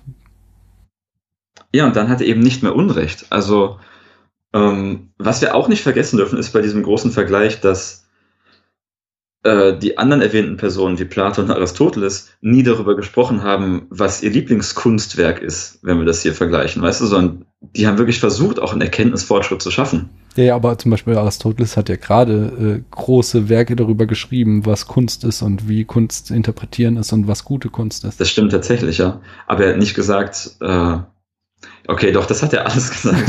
Aristoteles alles gesagt. Also, was ich sagen will, ist, ich möchte, mh, da es hier immer noch um die In- Interpretation von einzelnen Werken geht, nicht am Ende sagen, ich kann es heute besser als Roger Ebert. Hm. Also was, wer bin ich denn, dass ich sage, ich habe es besser verstanden als dieser Typ? Oder als irgendwie die, die ganz, äh, die Sight- and Soundlisten machen. Ja, da kann ich dich, jetzt kann ich ganz gemein wieder gegenhaken. Würdest du denn dann auch sagen, dass, äh, was weiß ich, heutzutage zu sagen, dass Birth of a Nation ein Scheißfilm ist, ist falsch? Nur, also wir sagen heute, das ist falsch, weil wir halt gewisse Erkenntnisse haben, die zum damaligen Zeitpunkt vielleicht noch nicht so weit äh, vertreten waren, nämlich zum Beispiel, dass ähm, alle Rassen auf diesem Planeten gleich sind. Mm, Also erstmal interessiert mich die Frage ja gar nicht, ob es ein scheiß Film ist. Das ist schon wieder die unterschiedliche Konzeption. Andererseits finde ich es völlig legitimiert zu sagen, das geht auch wieder hermeneutisch, intersubjektiv, wie auch immer. Kannst du sagen, okay, der passt aus bestimmten Sachen nicht in unseren Kulturkontext. Wir hatten einen Erkenntnisfortschritt und das sind Sachen, die haben da drin nicht zu suchen. Und wenn ich dann sage, ich kann Leute nicht für voll nehmen, die den nicht nur abfeiern, sondern auch irgendwie öffentlich vorführen und sagen, das ist so das Ding, dann erzählt mir das nichts über das Werk, sondern über die Person. Dann weiß ich, mit den Leuten möchte ich vielleicht nichts zu tun haben, die sagen, das ist ein super Werk. Und die sagen, es ist okay, wenn Adams Äpfel hinterher äh, die Frau ihren Vergewaltiger heiratet. Ich glaube, also tatsächlich landen wir da gerade schon wieder auf unserem unterschiedlichen Vokabular. Das, was du eben jetzt irgendwie hermeneutischen Erkenntnisfortschritt nennst, ist halt für mich das, was ich hier irgendwie als Objektivität gekennzeichnet habe. Du hattest noch mehr Argumente, ich möchte dich nicht abwürgen. Sag mir noch mal weitere Ähm. Argumente. Nein, Verzeihung, es geht alles, äh, es führt jetzt alles darauf hinaus, dass ich mich mehr und mehr in genau den Punkt reinsteige, aber ich kann es sehr gerne machen. Ja, bitte. Ähm, Reinsteigern ist gut. also ich weiß nicht, Das hat so was Kämpferisches. Ja, genau, das, was ich auch gerne mag, weil ich ähm, auch möchte, dass du dich dringend meine Meinung anschließt. ähm, Nein, aber da kommen wir zum Überreden. Und ich bin ja immer, ich sage ja die ganze, ich möchte nicht überredet werden. So, und das ist nämlich auch so, wenn wir, wenn wir uns anfangen zu streiten äh, und es dann nur noch darum geht, wer Recht hat und jeder steht auf seiner Meinung, ähm, dann, dann haben wir halt diesen Punkt verlassen, wo es ums Überzeugen geht. So, und ich, das ist ja alles, was ich die ganze Zeit stark machen möchte, ist halt, dass wenn wir über Filme reden, dann verwenden wir Argumente. Und wenn jemand Argumente mir entgegenbringt und ich kann diese, äh, dann bin ich persönlich, vielleicht ist es auch meine Subjektivität, immer bereit, diese Argumente mir anzuhören, zu beurteilen, ist es ein gutes Argument. Und wenn das Argument äh, meiner ganz subjektiven Meinung nach gut ist, lasse ich mich von, davon überzeugen. Und in dem Moment, äh, finde ich, haben wir halt den Mo das Moment der reinen Subjektivität verlassen, sondern sind eben zu einer Verständigung äh, geraten. Und die wird tatsächlich nie abschließend sein. Da, also wir siehst du, werden, wir werden unserer Subjektivität nie komplett entkommen können, einfach weil äh, ja auch unsere Erkenntnismöglichkeit beschränkt ist. Aber ich glaube schon, dass wir auch ähm, eben gerade im Diskurs, in der Auseinandersetzung mit Filmen schon ein paar Eckpfeiler einrammen können und sagen, äh, das ist, das, das hat der Film schon nicht ganz schlecht gemacht. Und genau da sind wir wieder. Das ist, ich würde auch wieder im Prinzip genau das Gleiche sagen und nur den letzten Schritt nicht machen, der vielleicht rein begrifflich ist, ne? Gib mir noch mehr von deinem, deinem Zettel. ähm, ich wollte noch auf irgendwas, sorry, sorry was hast du gerade nochmal zuletzt gesagt? Ähm, ich wollte noch drauf. Überzeugen rein. statt überreden. Ah ja, ja, genau. Im Prinzip gibst du auch zu, dass dein Abwägen, ob ein Argument gut oder schlecht ist, auch subjektiv ist, weißt du? Und du hast genau das auch gesagt, was ich, was mein Fazit ist. Das gebe ich. Du, du willst, sorry. Ja, nee, nee, nee, nee, Entschuldigung, ich habe dich Ähm, unterbrochen. Okay, ähm, du hast genau das vorausgebracht, was auch mein Fazit eigentlich ist. Wir kommen nie aus uns selbst raus. Und ich finde, das zu akzeptieren, ist genau der Schritt. Und jetzt kommt der ganz, ganz große Bogen zu dem angekündigten weiter reinsteigern. Es ist sogar ein kleiner Rückgriff auf die letzte Folge, in der ich hier zu Gast war, als wir nämlich Nu. Carpenters im Mouth of Madness besprochen haben und ich so ein bisschen über den Lovecraft-Horror als Idee erzählt habe, ja. Mhm. Ähm, denn interessanterweise ist es hier ähm, genau das gleiche, genau wie dieser Lovecraft-Horror, in dem es darum geht, dass der größte Horror ist, dass sich das Universum einen Scheiß um dich kehrt, so weißt du. Genauso ist es ein bisschen hier. Ich habe immer das Gefühl, die Idee, objektiv so etwas wie Kunst beschreiben zu können und darüber reden zu können, ist eigentlich eine Idee, auf die kann man überhaupt nur kommen, wenn man eh schon glaubt, das Universum dreht sich um einen. Damit meine ich nicht uns Einzelne, sondern als Gesellschaft. Weißt du, was ich meine? Nee. Ähm, mach mal das Experiment oder ich kann das weiterempfehlen. Das ist wirklich super aufschlussreich zu sagen, ich lese, ich lese oder höre oder konsumiere jetzt ein Jahr lang keine Filmrezensionen, sei es auf Letterboxd oder sonst so, die von Kritikern geschrieben wurden, die weiße Männer sind. Weißt du, was dann nämlich passiert? Die Menschen lachen über die Idee, dass du einen Film objektiv bewerten oder einen objektiven Erkenntnisfortschritt daran haben kannst. Da käme im Leben keiner auf die Idee. Und ich glaube, das ist der ganze Nee, Punkt. nee, den das habe ich nicht möchte. verstanden. Jetzt sag mir das nochmal. Wa wa warum? Wer lacht wie? Ähm, wenn du den, den Kritikern, die dann auch übrig bleiben, die du dann liest, denen sagen würdest, der, ist, der Film ist objektiv gut, der ist objektiv schlecht, dann lachen die dich aus. Das ist so keine Kategorie, in der man Aber irgendwie überhaupt Das denken ist jetzt, kann. das ist jetzt irgendwie ein äh, merkwürdiges, merkwürdiges Argument. So, wenn ich, ein, wenn ich den Teil, der nicht meiner Meinung ist, rausklammere, dann äh, werde ich nicht, werde ich nicht meine Meinung hören. So, ja, da, da hast du vollkommen recht. Aber also erstmal ähm, bezweifle ich jetzt, dass, dass alle Frauen, also finde ich jetzt eine, eine krasse Unterstellen, dass irgendwie, dass Frauen nicht der Meinung sind, es gäbe irgendwie objektiv gute Filme. Ich sage ja im Groben und Ganzen, es gibt immer eine Catherine Bigelow, die, weil, egal, so. Aber wenn du mal überlegst, hast du das schon oft von einer Frau gehört, der Film ist objektiv gut, ich vielleicht einmal. Also es geht um eine Tendenz. Ich will sagen, wir Nee, bauen uns nee, hier als. Ich ne? verstehe dein Argument, ähm, aber ich finde es jetzt tatsächlich, ich finde es in dem in diesem Aspekt nicht gut so. Ich, ich, ich gehe dein Argument mit, dass ähm, unser quasi Kanon der guten Filme zu weiß männlich dom dominiert ist. So. Aber ähm, ich gehe nicht mit in dem Moment, wo ich sage, äh, dass, dass nur weiße Männer den Anspruch haben, ähm, dass quasi Filme auch irgendwie objektiv gut oder schlecht sind. Ich glaube, das das ist jetzt einfach eine sagen. Unterstellung. Auch Ich kann genauso gut, ich kann jetzt auch, keine Ahnung, äh, Paula und ich haben hier Mustang total abgefeiert und wir haben äh, also einen Film, der weit weg ist von irgendwie hier einem, äh, was weiß ich, westlich weißen, männlichen ähm, Filmideal, sag ich mal. Aber wir können doch da auch wieder Argumente bringen, warum der Film total geil ist, was da äh, mit Erzählung, mit Kameraführung gemacht wurde. Und Ja, natürlich, das will ich gar nicht anzweifeln. Ich meine, es geht ähm, dann vielleicht uns, geht es am Ende, oder ne, wie wir ihn bewerten, geht es am Ende darum, dem, dem Kunstwerk selbst eine Qualität zuzuschreiben. Und ich wollte sagen, das ist eine Idee, die kommt nicht, wenn du dich aus dieser Sicherheitskammer rausbegibst. Natürlich ist eine krasse Verallgemeinerung zu sagen, darauf kommen nur weiße Männer. Das ist natürlich nicht so. Die Gruppen sind nicht klar abgegrenzt. Das ist reine Überspitzung. Ähm, aber trotzdem ist das ein Gedanke, den findest du vor allem da und vor allem da super krass. Und es ist absolut kein Zufall, dass das genau die Gruppe ist, die Filme nicht nur bewertet und hochschreibt, sondern auch macht. Ne? Und ähm, was ich glaube ich sagen möchte, ist, wir verbauen uns super viele Möglichkeiten, wenn wir, wir, wir verbauen uns auch die Möglichkeit, mit ganz vielen Menschen zu reden, die wir auch in diese Welt reinlassen könnten.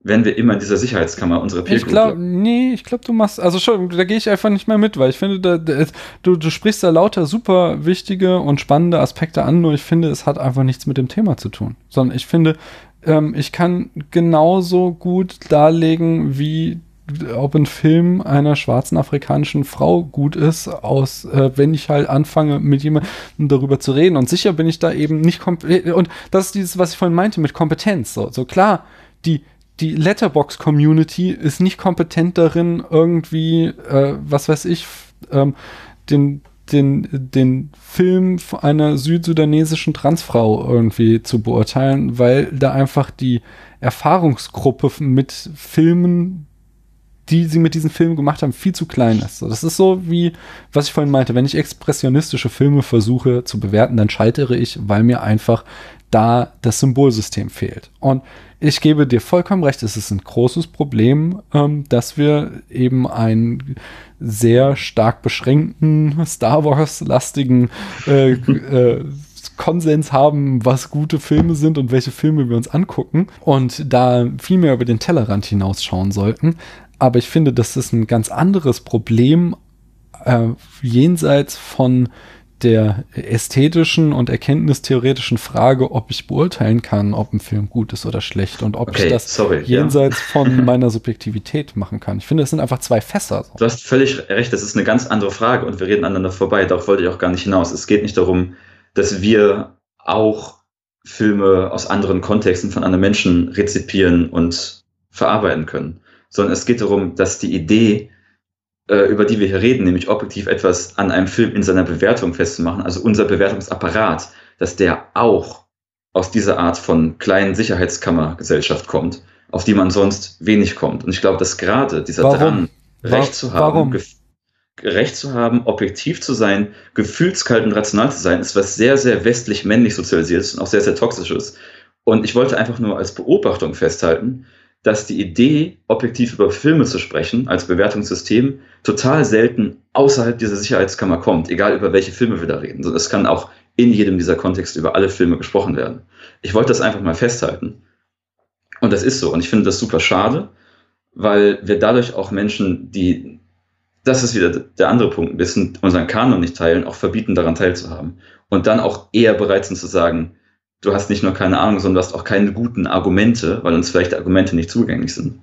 Ja, also kann ich jetzt nicht zu sagen, weil also tatsächlich habe ich das so nicht erlebt. Ich kann also, das Also ich, ich, ich, glaub, ich, glaube nicht, ich glaube nicht, dass, also ich gebe dir vollkommen recht, Diskurse sind nicht machtfrei und unser Diskurs ist ähm, durch eben weiße Männer geprägt und darin besteht ein Problem, aber ich finde, dass du hier halt Sachen vermischst und ich sehe nicht, wie jetzt äh, die Bewertung von Filmen oder das Einordnen von Filmen in Skalen, gerade wenn, wenn ich halt immer sage, sobald ich anfange mit Menschen drüber zu sprechen und ihre Argumente mir anhöre und die mich auch überzeugen können, ähm, wie das dann etwas rein weiß-männliches sein könnte. Es ist äh, klar, in der Mode äh, und gerade jetzt hier in unserem Letterboxd-Kontext oder Movie-Pilot-Kontext, da wird es vor allem von diesen Peer-Groups äh, praktiziert. Aber ich glaube halt nicht, dass es denen vorbehalten ist. Ich glaube, ähm, äh, eine Frau oder dass halt Frauen ähm, und äh, nicht, äh, was weiß ich, cisnormative Menschen und äh, sorry, ich kenne mich leider mit der Terminologie nicht gut genug aus. Ich möchte niemanden da Mach draußen nichts. auf die Füße treten, ähm, dass die andere Meinung vertreten als ich, aber ich glaube halt, ähm, dass immer in dem Moment, wo ich anfange, mit denen zu reden, dass ich da wieder einen Konsens herstellen kann und wieder mit denen auf einen Nenner kommen kann, was jetzt ein guter Film oder ist oder was nicht. Und auch, auch den könnte ich darlegen, dass gewisse Sachen, die Citizen Kane in der Kameraarbeit macht, ähm, ziemlich geil sind. Auch wenn wir da halt irgendwie eine sehr äh, stereotype Geschichte eines weißen Mannes mit Aufstieg und Fall sehen. Und die könnten mir dann wahrscheinlich sehr gut darlegen, warum äh, es uncool ist, dass wir immer diese Geschichte sehen und wie ähm, unkreativ Citizen Kane darin ist, diese Geschichte zu erzählen und mir noch ganz andere Argumente darlegen, die ich natürlich nicht antizipieren kann, weil ich nicht äh, ihren, äh, ihren Background habe. So, also ich, ich, verstehe. Ja, natürlich, nein, schön. Wieder. Ich verstehe nicht, ähm, wie das zusammengehört. Ich, ich, ich sehe, dass, also klar, jeder Diskurs ist machtdurchzogen und klar, es ist da ähm, was, das ist wieder der Punkt, den ich vorhin sagte. Ich, ich verstehe halt hier in diesem ähm, Kontext Objektivität nicht als die eine engelsgleiche Wahrheit, die wir irgendwann anstreben werden, sondern viel eben viel niedrigstufiger als wir können, wenn wir einfach nur miteinander reden und bereit sind, die Argumente des anderen zu hören, da am Ende zu einem Konsens kommen. Und je, dass dieser Konsens im Augenblick eben nicht äh, vollständig ist, weil da nicht sämtliche Gesellschaftsschichten oder sämtliche äh, mögliche Dimensionen, einen Film zu betrachten, berücksichtigt werden, da gebe ich dir vollkommen recht. Und genau das ist es gar nicht, was ich sagen wollte. Ne? ähm, es geht gar nicht inhaltlich um den Film. Ich glaube, dass die Person, die du gerade beschrieben hast, mit der du dich über den Film unterhältst, die wird halt nachher nicht hingehen und sagen, sie hat was über den Film gelernt.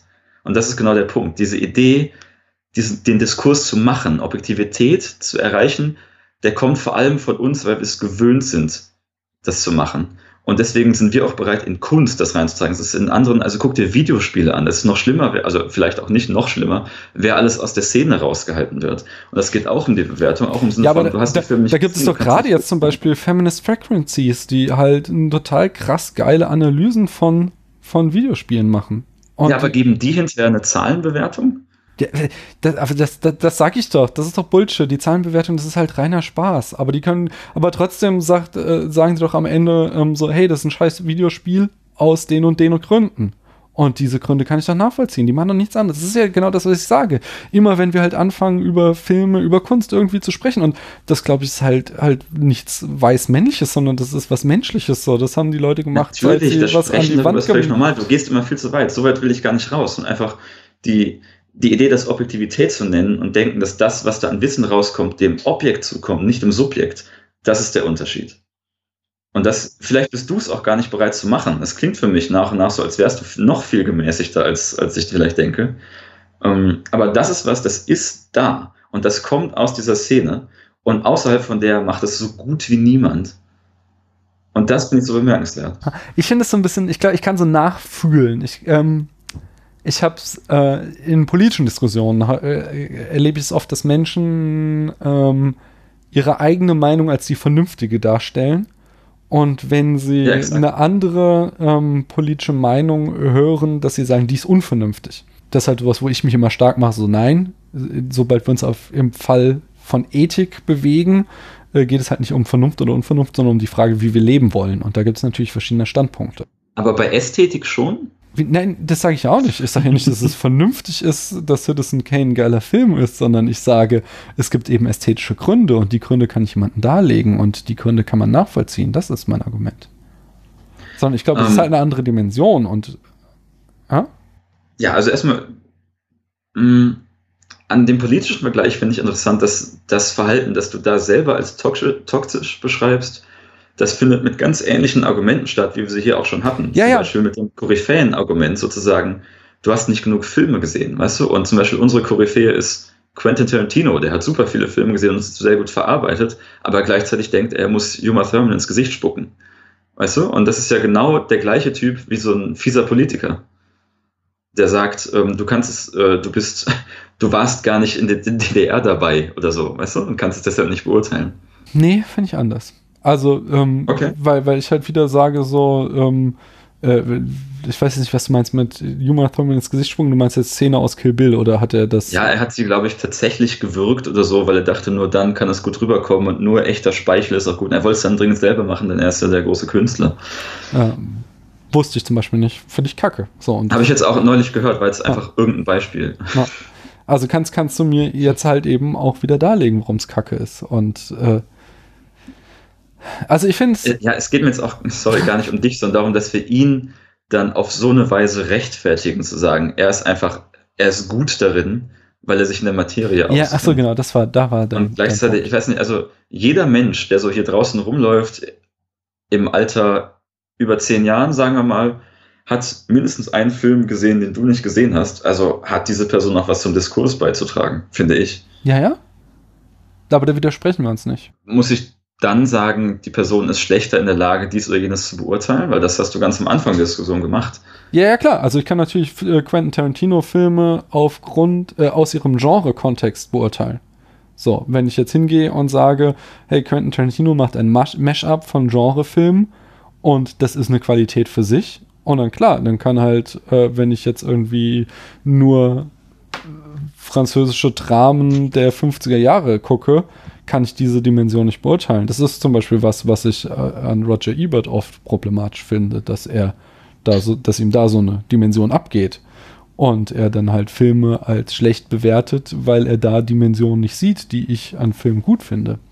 Oder halt wiederum umgekehrt, dass halt dann ähm, der kleine Tarantino-Fanboy nicht sieht, wo ähm, wir halt Tarantino problematisieren können, wo wir halt sagen können, hey, äh, es ist total uncool, wenn man eben, was weiß ich, Gewalt verherrlicht oder hier ähm, äh, bei, bei Kill Bill hatten wir sehr stark eben die Problematisierung von ähm, Rape, Revenge, äh, also wie im Kill Bill das Rape Revenge Motiv drin steckt und eben auch dieses äh, quasi noch schlimmere, äh, oh Gott, sie war auch noch Mutter, es ist umso schlimmer und die, ihre Mutterschaft ermächtigt sie äh, jetzt äh, besonders stark zu werden, ähm, was das eben für, für ein äh, Frauenbild ist und dass das halt schwierig ist. Und das kannst du natürlich kritisieren und zugleich kannst du sagen, ähm, die Art und Weise, wie er eben Genrefilme darstellt und Genrefilme zu einem,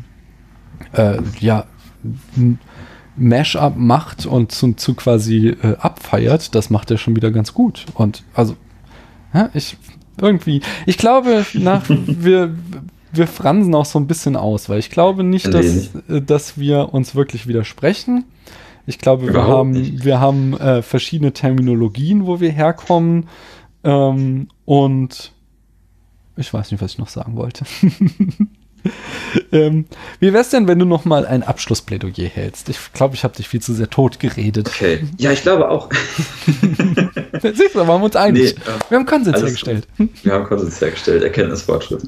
Ähm, ich glaube, gerade wenn wir zum absoluten Ausgang des Gesprächs zurückkehren ähm, und sagen, was bewerten wir da eigentlich auf Letterboxd? Und ich sage, es ist okay, es ist der Neigungswinkel meines Daumens, wenn ich da rauskomme, dann kann ich auch meine Gründe dafür haben und auch angeben. Das ist für mich auf einer anderen Ebene.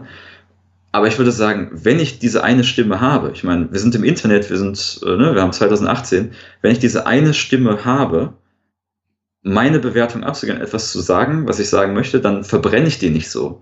Wir haben festgestellt, dass der Diskurs und wie er zustande gekommen ist, dass die, dass der Prozess und die Menschen, die dahinter stecken, dass da was faul ist. Dann muss ich mich dem ja nicht beugen, indem ich mit seinen Konventionen mitgehe, sondern kann ich auch den Mut haben, meine Stimme zu nutzen, ehrlich zu sein, sagen, ich muss niemandem gefallen. Und ähm, in Sachen Objektivität, wir haben du hast es eigentlich auch schon gesagt, und egal, was du dafür an Forschungsliteratur liest zum Thema Objektivität in Kunst und ob du eine Einführungsvorlesung zum Thema besuchst, eigentlich ist jedem klar, dass die, dass man natürlich verschiedene Interpretationen hat und auch über diese reden kann. Ich finde es jetzt von dir zumindest befremdlichen Zug zu sagen, ähm, ich nenne das Objektivität, darüber zu reden. Ich weiß nicht, also ich habe es noch nicht so gehört oder gelesen. Vielleicht bist du deshalb der falsche Ansprechpartner, weil ich gedacht habe, du machst was anderes am Anfang. Ähm, aber ich glaube, dass wir darüber reden können und uns gegenseitig befruchten können in uns und deshalb auch unsere Meinung modifizieren und uns darüber austauschen, das ist trivial. Und ich finde, das ist das, sonst würden wir das alles hier gar nicht machen. Ähm, Punkt. Lustigerweise, das ist ja nur, nur kurz, kurz, kurz eine Fußnote dazu. Ich, ähm, äh, ich komme ja von der anderen Seite, dass ich denke so, wenn das alles nur subjektiv wäre und ich nur mein, nur hier in meinem solipsistischen Ich drinne sitze und nur meine eigene Meinung habe und dann nie rauskomme und die Argumente der anderen mich nie erreichen können, dann ist das doch total sinnlos. Warum machen wir das alles? Natürlich ist das sinnlos. ich glaube, da, da gehst du auch dann weiter und, und denkst, glaube ich, dass ich was anderes mache. Das ist dieses, Subjektivität ist nicht nur Bauchschmerzen, sondern ich möchte einfach im Hinterkopf behalten für die ganze Diskussion, das hast du auch schon gesagt, deswegen sind wir uns da wieder einig, egal was wir sagen, egal was wir machen, auch was wir erkennen und dann Wissen generieren, wir kommen nie aus uns selber raus. Und es ist nie voneinander trennbar. Und ich glaube, den Fehler machst vielleicht nicht du, aber den machen viele zu sagen, das, was hinterher rauskommt, ist rein objektiv, das ist Wissen wie Naturwissenschaft. Und ich glaube, da ist häufig das Problem, dass es dieses gefühlskalte, rational, weißt du, bloß Abstand von allem Persönlichen nehmen. Diese Art von Denken, die spielt da eine ganz große Rolle. Mhm. Und davor möchte ich auf jeden Fall warnen und sagen, wir können den, Diskurs auch verschönern und für uns alle besser gestalten, wenn wir auch Leute da reinlassen, die nicht unseren Vorstellungen des Kanons, nicht unseren Vorstellungen der richtigen Argumente und richtigen Bewertungsskalen entsprechen. Dann können wir auch was lernen voneinander. Dann wird, das ist vielleicht die einzige Chance, diesen Kanon besser zu machen. Da würde ich wieder sagen, verbrenn deine Stimme nicht. Mhm. Hm. Das ist doch ein schöner, schönes Schlusswort. Ich möchte nur auch noch eine Fußnote dranhängen. Ähm, hört den Argumenten des anderen zu und lasst euch überzeugen. Muss ich jetzt mit dir noch lange reden, damit du endlich Roadhouse aufwertest? du musst mir nochmal darlegen, was du besonders gut an dem Film findest, ja? Und dann werde ich ihn vielleicht gut. Ich meine, ey, ist einer meiner Lieblingsfilme. genau, also jetzt auch, jetzt ganz am Ende der Sendung, nach zwei Stunden später, ich verstehe die Trennung immer noch nicht ganz, aber ähm, ich kann dir gerne nachher noch alle meine Argumente aufzählen, warum es ein guter Film ist. Wir machen, weißt du was, da machen wir mal eine eigene Folge draus. Jan, ich lade dich nochmal ein äh, und dann sprechen wir mal über Roadhouse. und damit wir nicht hier nur wieder äh, weiße Männer sind, holen wir uns da Paula dazu. Das ist genial. Ja? Das würde mich sehr freuen. Wenn, wenn sie möchte, ich möchte sie hier, äh, ihr, ich werde ihr nie irgendwie was vorschreiben, sondern wenn sie keinen Bock auf den Film hat, dann machen wir das zu zweit. Oder holen uns noch jemand dazu. Niemanden vorstellen, der keinen Bock auf hat. ich mir auch nicht. Allein Patrick Swayze. ähm, es hat mir sehr viel Spaß gemacht. Ja, mir auch. Das, also, genau und weißt du was? So weißt Fall, was? Der, ja? Bitte nein, erzähl du. Nein, nein, ich habe dich jetzt so viel zu oft abgewürgt. Tut mir leid. Ich bin. Ja, ich will dich ja auch reden lassen. Es ging mir vor allem darum, deinen Punkt zu verstehen. Und ich wollte gerade nur anmerken, ist, ähm, finde ich witzig, dass es genau jetzt wieder so ein, so ein Punkt war, wo wir uns über sowas verständigen und auch für uns beiden Erkenntnisfortschritt machen. Ne? Ja, nicht wahr? Äh, Objektivität haben wir quasi hergestellt. und das will ich nicht sagen. Wir sind beide für uns weitergekommen. Aber es gibt irgendwie keinen Gegenstand, an dem wir selber, weißt du, über den wir selber jetzt mehr herausgefunden hätten, ja. außer uns. Du hast mich da auch äh, überzeugt. Ich glaube, ich werde dieses, ähm, ich werde die Vokabel einfach fallen lassen. Ich glaube, Objektivität ist einfach nicht das Richtige für das, was ich ausdrücken möchte. Ich möchte, ähm, ich glaube halt tatsächlich, dass es immer noch mehr ist als reine Subjektivität, aber wahrscheinlich halt eben auch anders verstanden als du, so ja. als reine, ähm, mir gefällt der Film und damit basta. Aber objektiv ist das, ähm, die falsche Vokabel dafür und wenn wir dann Roadhouse besprechen eines Tages, dann werde ich vielleicht eine bessere gefunden haben. Vielleicht ist subjektiv auch die falsche Vokabel, weil sie scheint ja auch was Falsches zu suggerieren. Ne? Also ich bin ja eben nicht der Solipsist, der sagt, ich komme nie aus mir selbst raus. Also nie, ich bin immer nur in mir selbst. Das ist, ich, glaube, der Punkt. Also wenn, wenn, ich bin wenn, immer dabei, ja. Wenn, ich, wenn ich subjektiv höre, dann stelle ich mir halt immer DK vor, wie er da in seinem Ofen sitzt und aufschreibt, oh, ich sehe nichts, aber ich denke, also bin ich so. Und so. Ja, und wenn ich objektiv höre. Das ist halt so ein Bild immer, von einem Menschen, das so nicht stimmt. So, so existieren keine Menschen.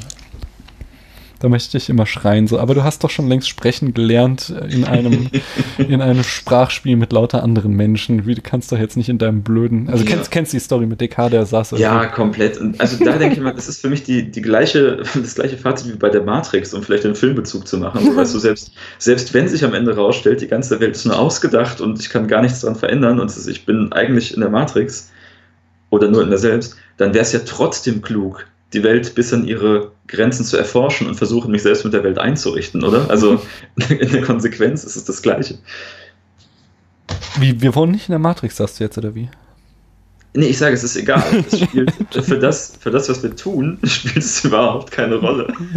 ja, nee, aber äh, das meinte ich auch gar nicht. Ich, dass du Descartes kennst, das, ähm, das habe ich, davon bin ich jetzt ausgegangen. Äh, sondern ich meinte, diese, diese Geschichte mit dem Ofen, das war ja wohl irgendwie, habe ich zumindest mal gehört, ist auf dieses Cogito ergo sum gekommen, als er während irgendeines Krieges äh, in äh, einen Bauernhof, einen verlassenen, geflohen ist und der ähm, Ofen noch Restwärme hatte und es war ein Winter und er hat sich halt in diesen Ofen reingesetzt. War wohl irgendwie so ein, keine Ahnung, kann mir das nicht so genau vorstellen, irgendwie ein großes Ding und da war es halt so dunkel, dass er dann da auf die Idee kam angeblich. Ich habe das auch, also ich kenne die, die Wandersagen und habe mir immer gedacht, ob das nur so, nur so ein Mem ist, weil es sich gut verbreitet. Ja, ja, aber ich finde es mal lustig. Also es gibt auch so ja. eine äh, schöne Geschichte, dass ähm, Plato oder Platon irgendwie breit bedeutet und dass der gute Mann eigentlich anders hieß und das nur sein Spitzname war, weil er äh, als jugendlicher Ringer war mit so breiten Schultern. dass es sich äh, daher ableitete. Und das ist, ist mir ehrlich gesagt vollkommen egal, ob das stimmt. Ich finde einfach die Storys immer so gut. Ken, kennst du die, die Geschichte mit Kant und seinem Diener Lampe? Nee, bitte. Die finde ich ganz charmant. Das ist so, der hat ja einen sehr, also Kant hat ja einen sehr strengen, strikten, geregelten Tagesablauf gehabt und kam da auch nie raus. Und offenbar hat er sich irgendwann so sehr an seinen Hausdiener gewöhnt, dass er ohne ihn nicht mehr konnte. Der Typ hieß Lampe. Jetzt auch ein Comic gerade. Und irgendwann ist Lampe verstorben und der gesamte Alltag von Kant zusammengebrochen. Und Kant hat gesagt, er kommt dann nur raus, wenn er es schafft, Lampe zu vergessen. Um also sich dazu erinnern, daran zu erinnern, Lampe zu vergessen, hat er sich überall Zettel platziert und überall draufgeschrieben, Lampe muss vergessen werden. das ist für mich so Kant. Ja, das stimmt. Das ist sehr schön. Ja, ich denke, damit ja. können wir hier unsere Zuhörer und Zuhörerinnen in die Nacht entlassen, oder? Ich hoffe doch. Wir haben eigentlich schon wieder viel zu lang nee, hier geredet. Nee, ich fand's okay. Schön. Mir hat's gefallen. Ja, ich fand's auch schön. Ist vielleicht nicht die Art von Referenzwerk, auf die man dann immer verweisen kann. hör, hör dir mal die zwei Stunden Podcast an, dann weißt Aber ich fand es sehr erkenntnisreich. Ja, ja. Das also ich auch. Es, es hat mich, mich persönlich weitergebracht, ganz subjektiv. Ja, dann hat es uns wahrscheinlich auch intersubjektiv weitergebracht. Okay, ähm, es hat mir sehr viel Spaß gemacht. Ich glaube, das habe ich zum fünften Mal gesagt. Ich sage jetzt einfach nur noch Tschüss. Danke, dass du da warst, Jan. Und Tschüss, liebe Mach's Zuhörer. Gut, danke, dass ich da sein durfte. Danke und Tschüss.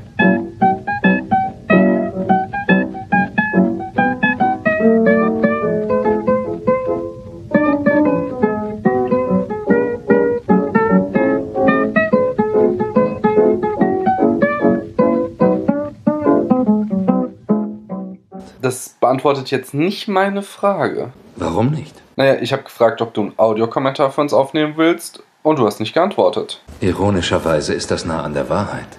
Wie dem auch sei. Geh auf spätfilm.de, such dir einen Film aus unseren Charts aus und sprich einen Audiokommentar ein, circa 5 Minuten, was du über den Film denkst und gib ihm am Ende eine Note. Und schick uns das bis Anfang April, damit wir das dann noch in unsere große Geburtstagsskala einbauen können. Ich weiß ganz genau, was du meinst.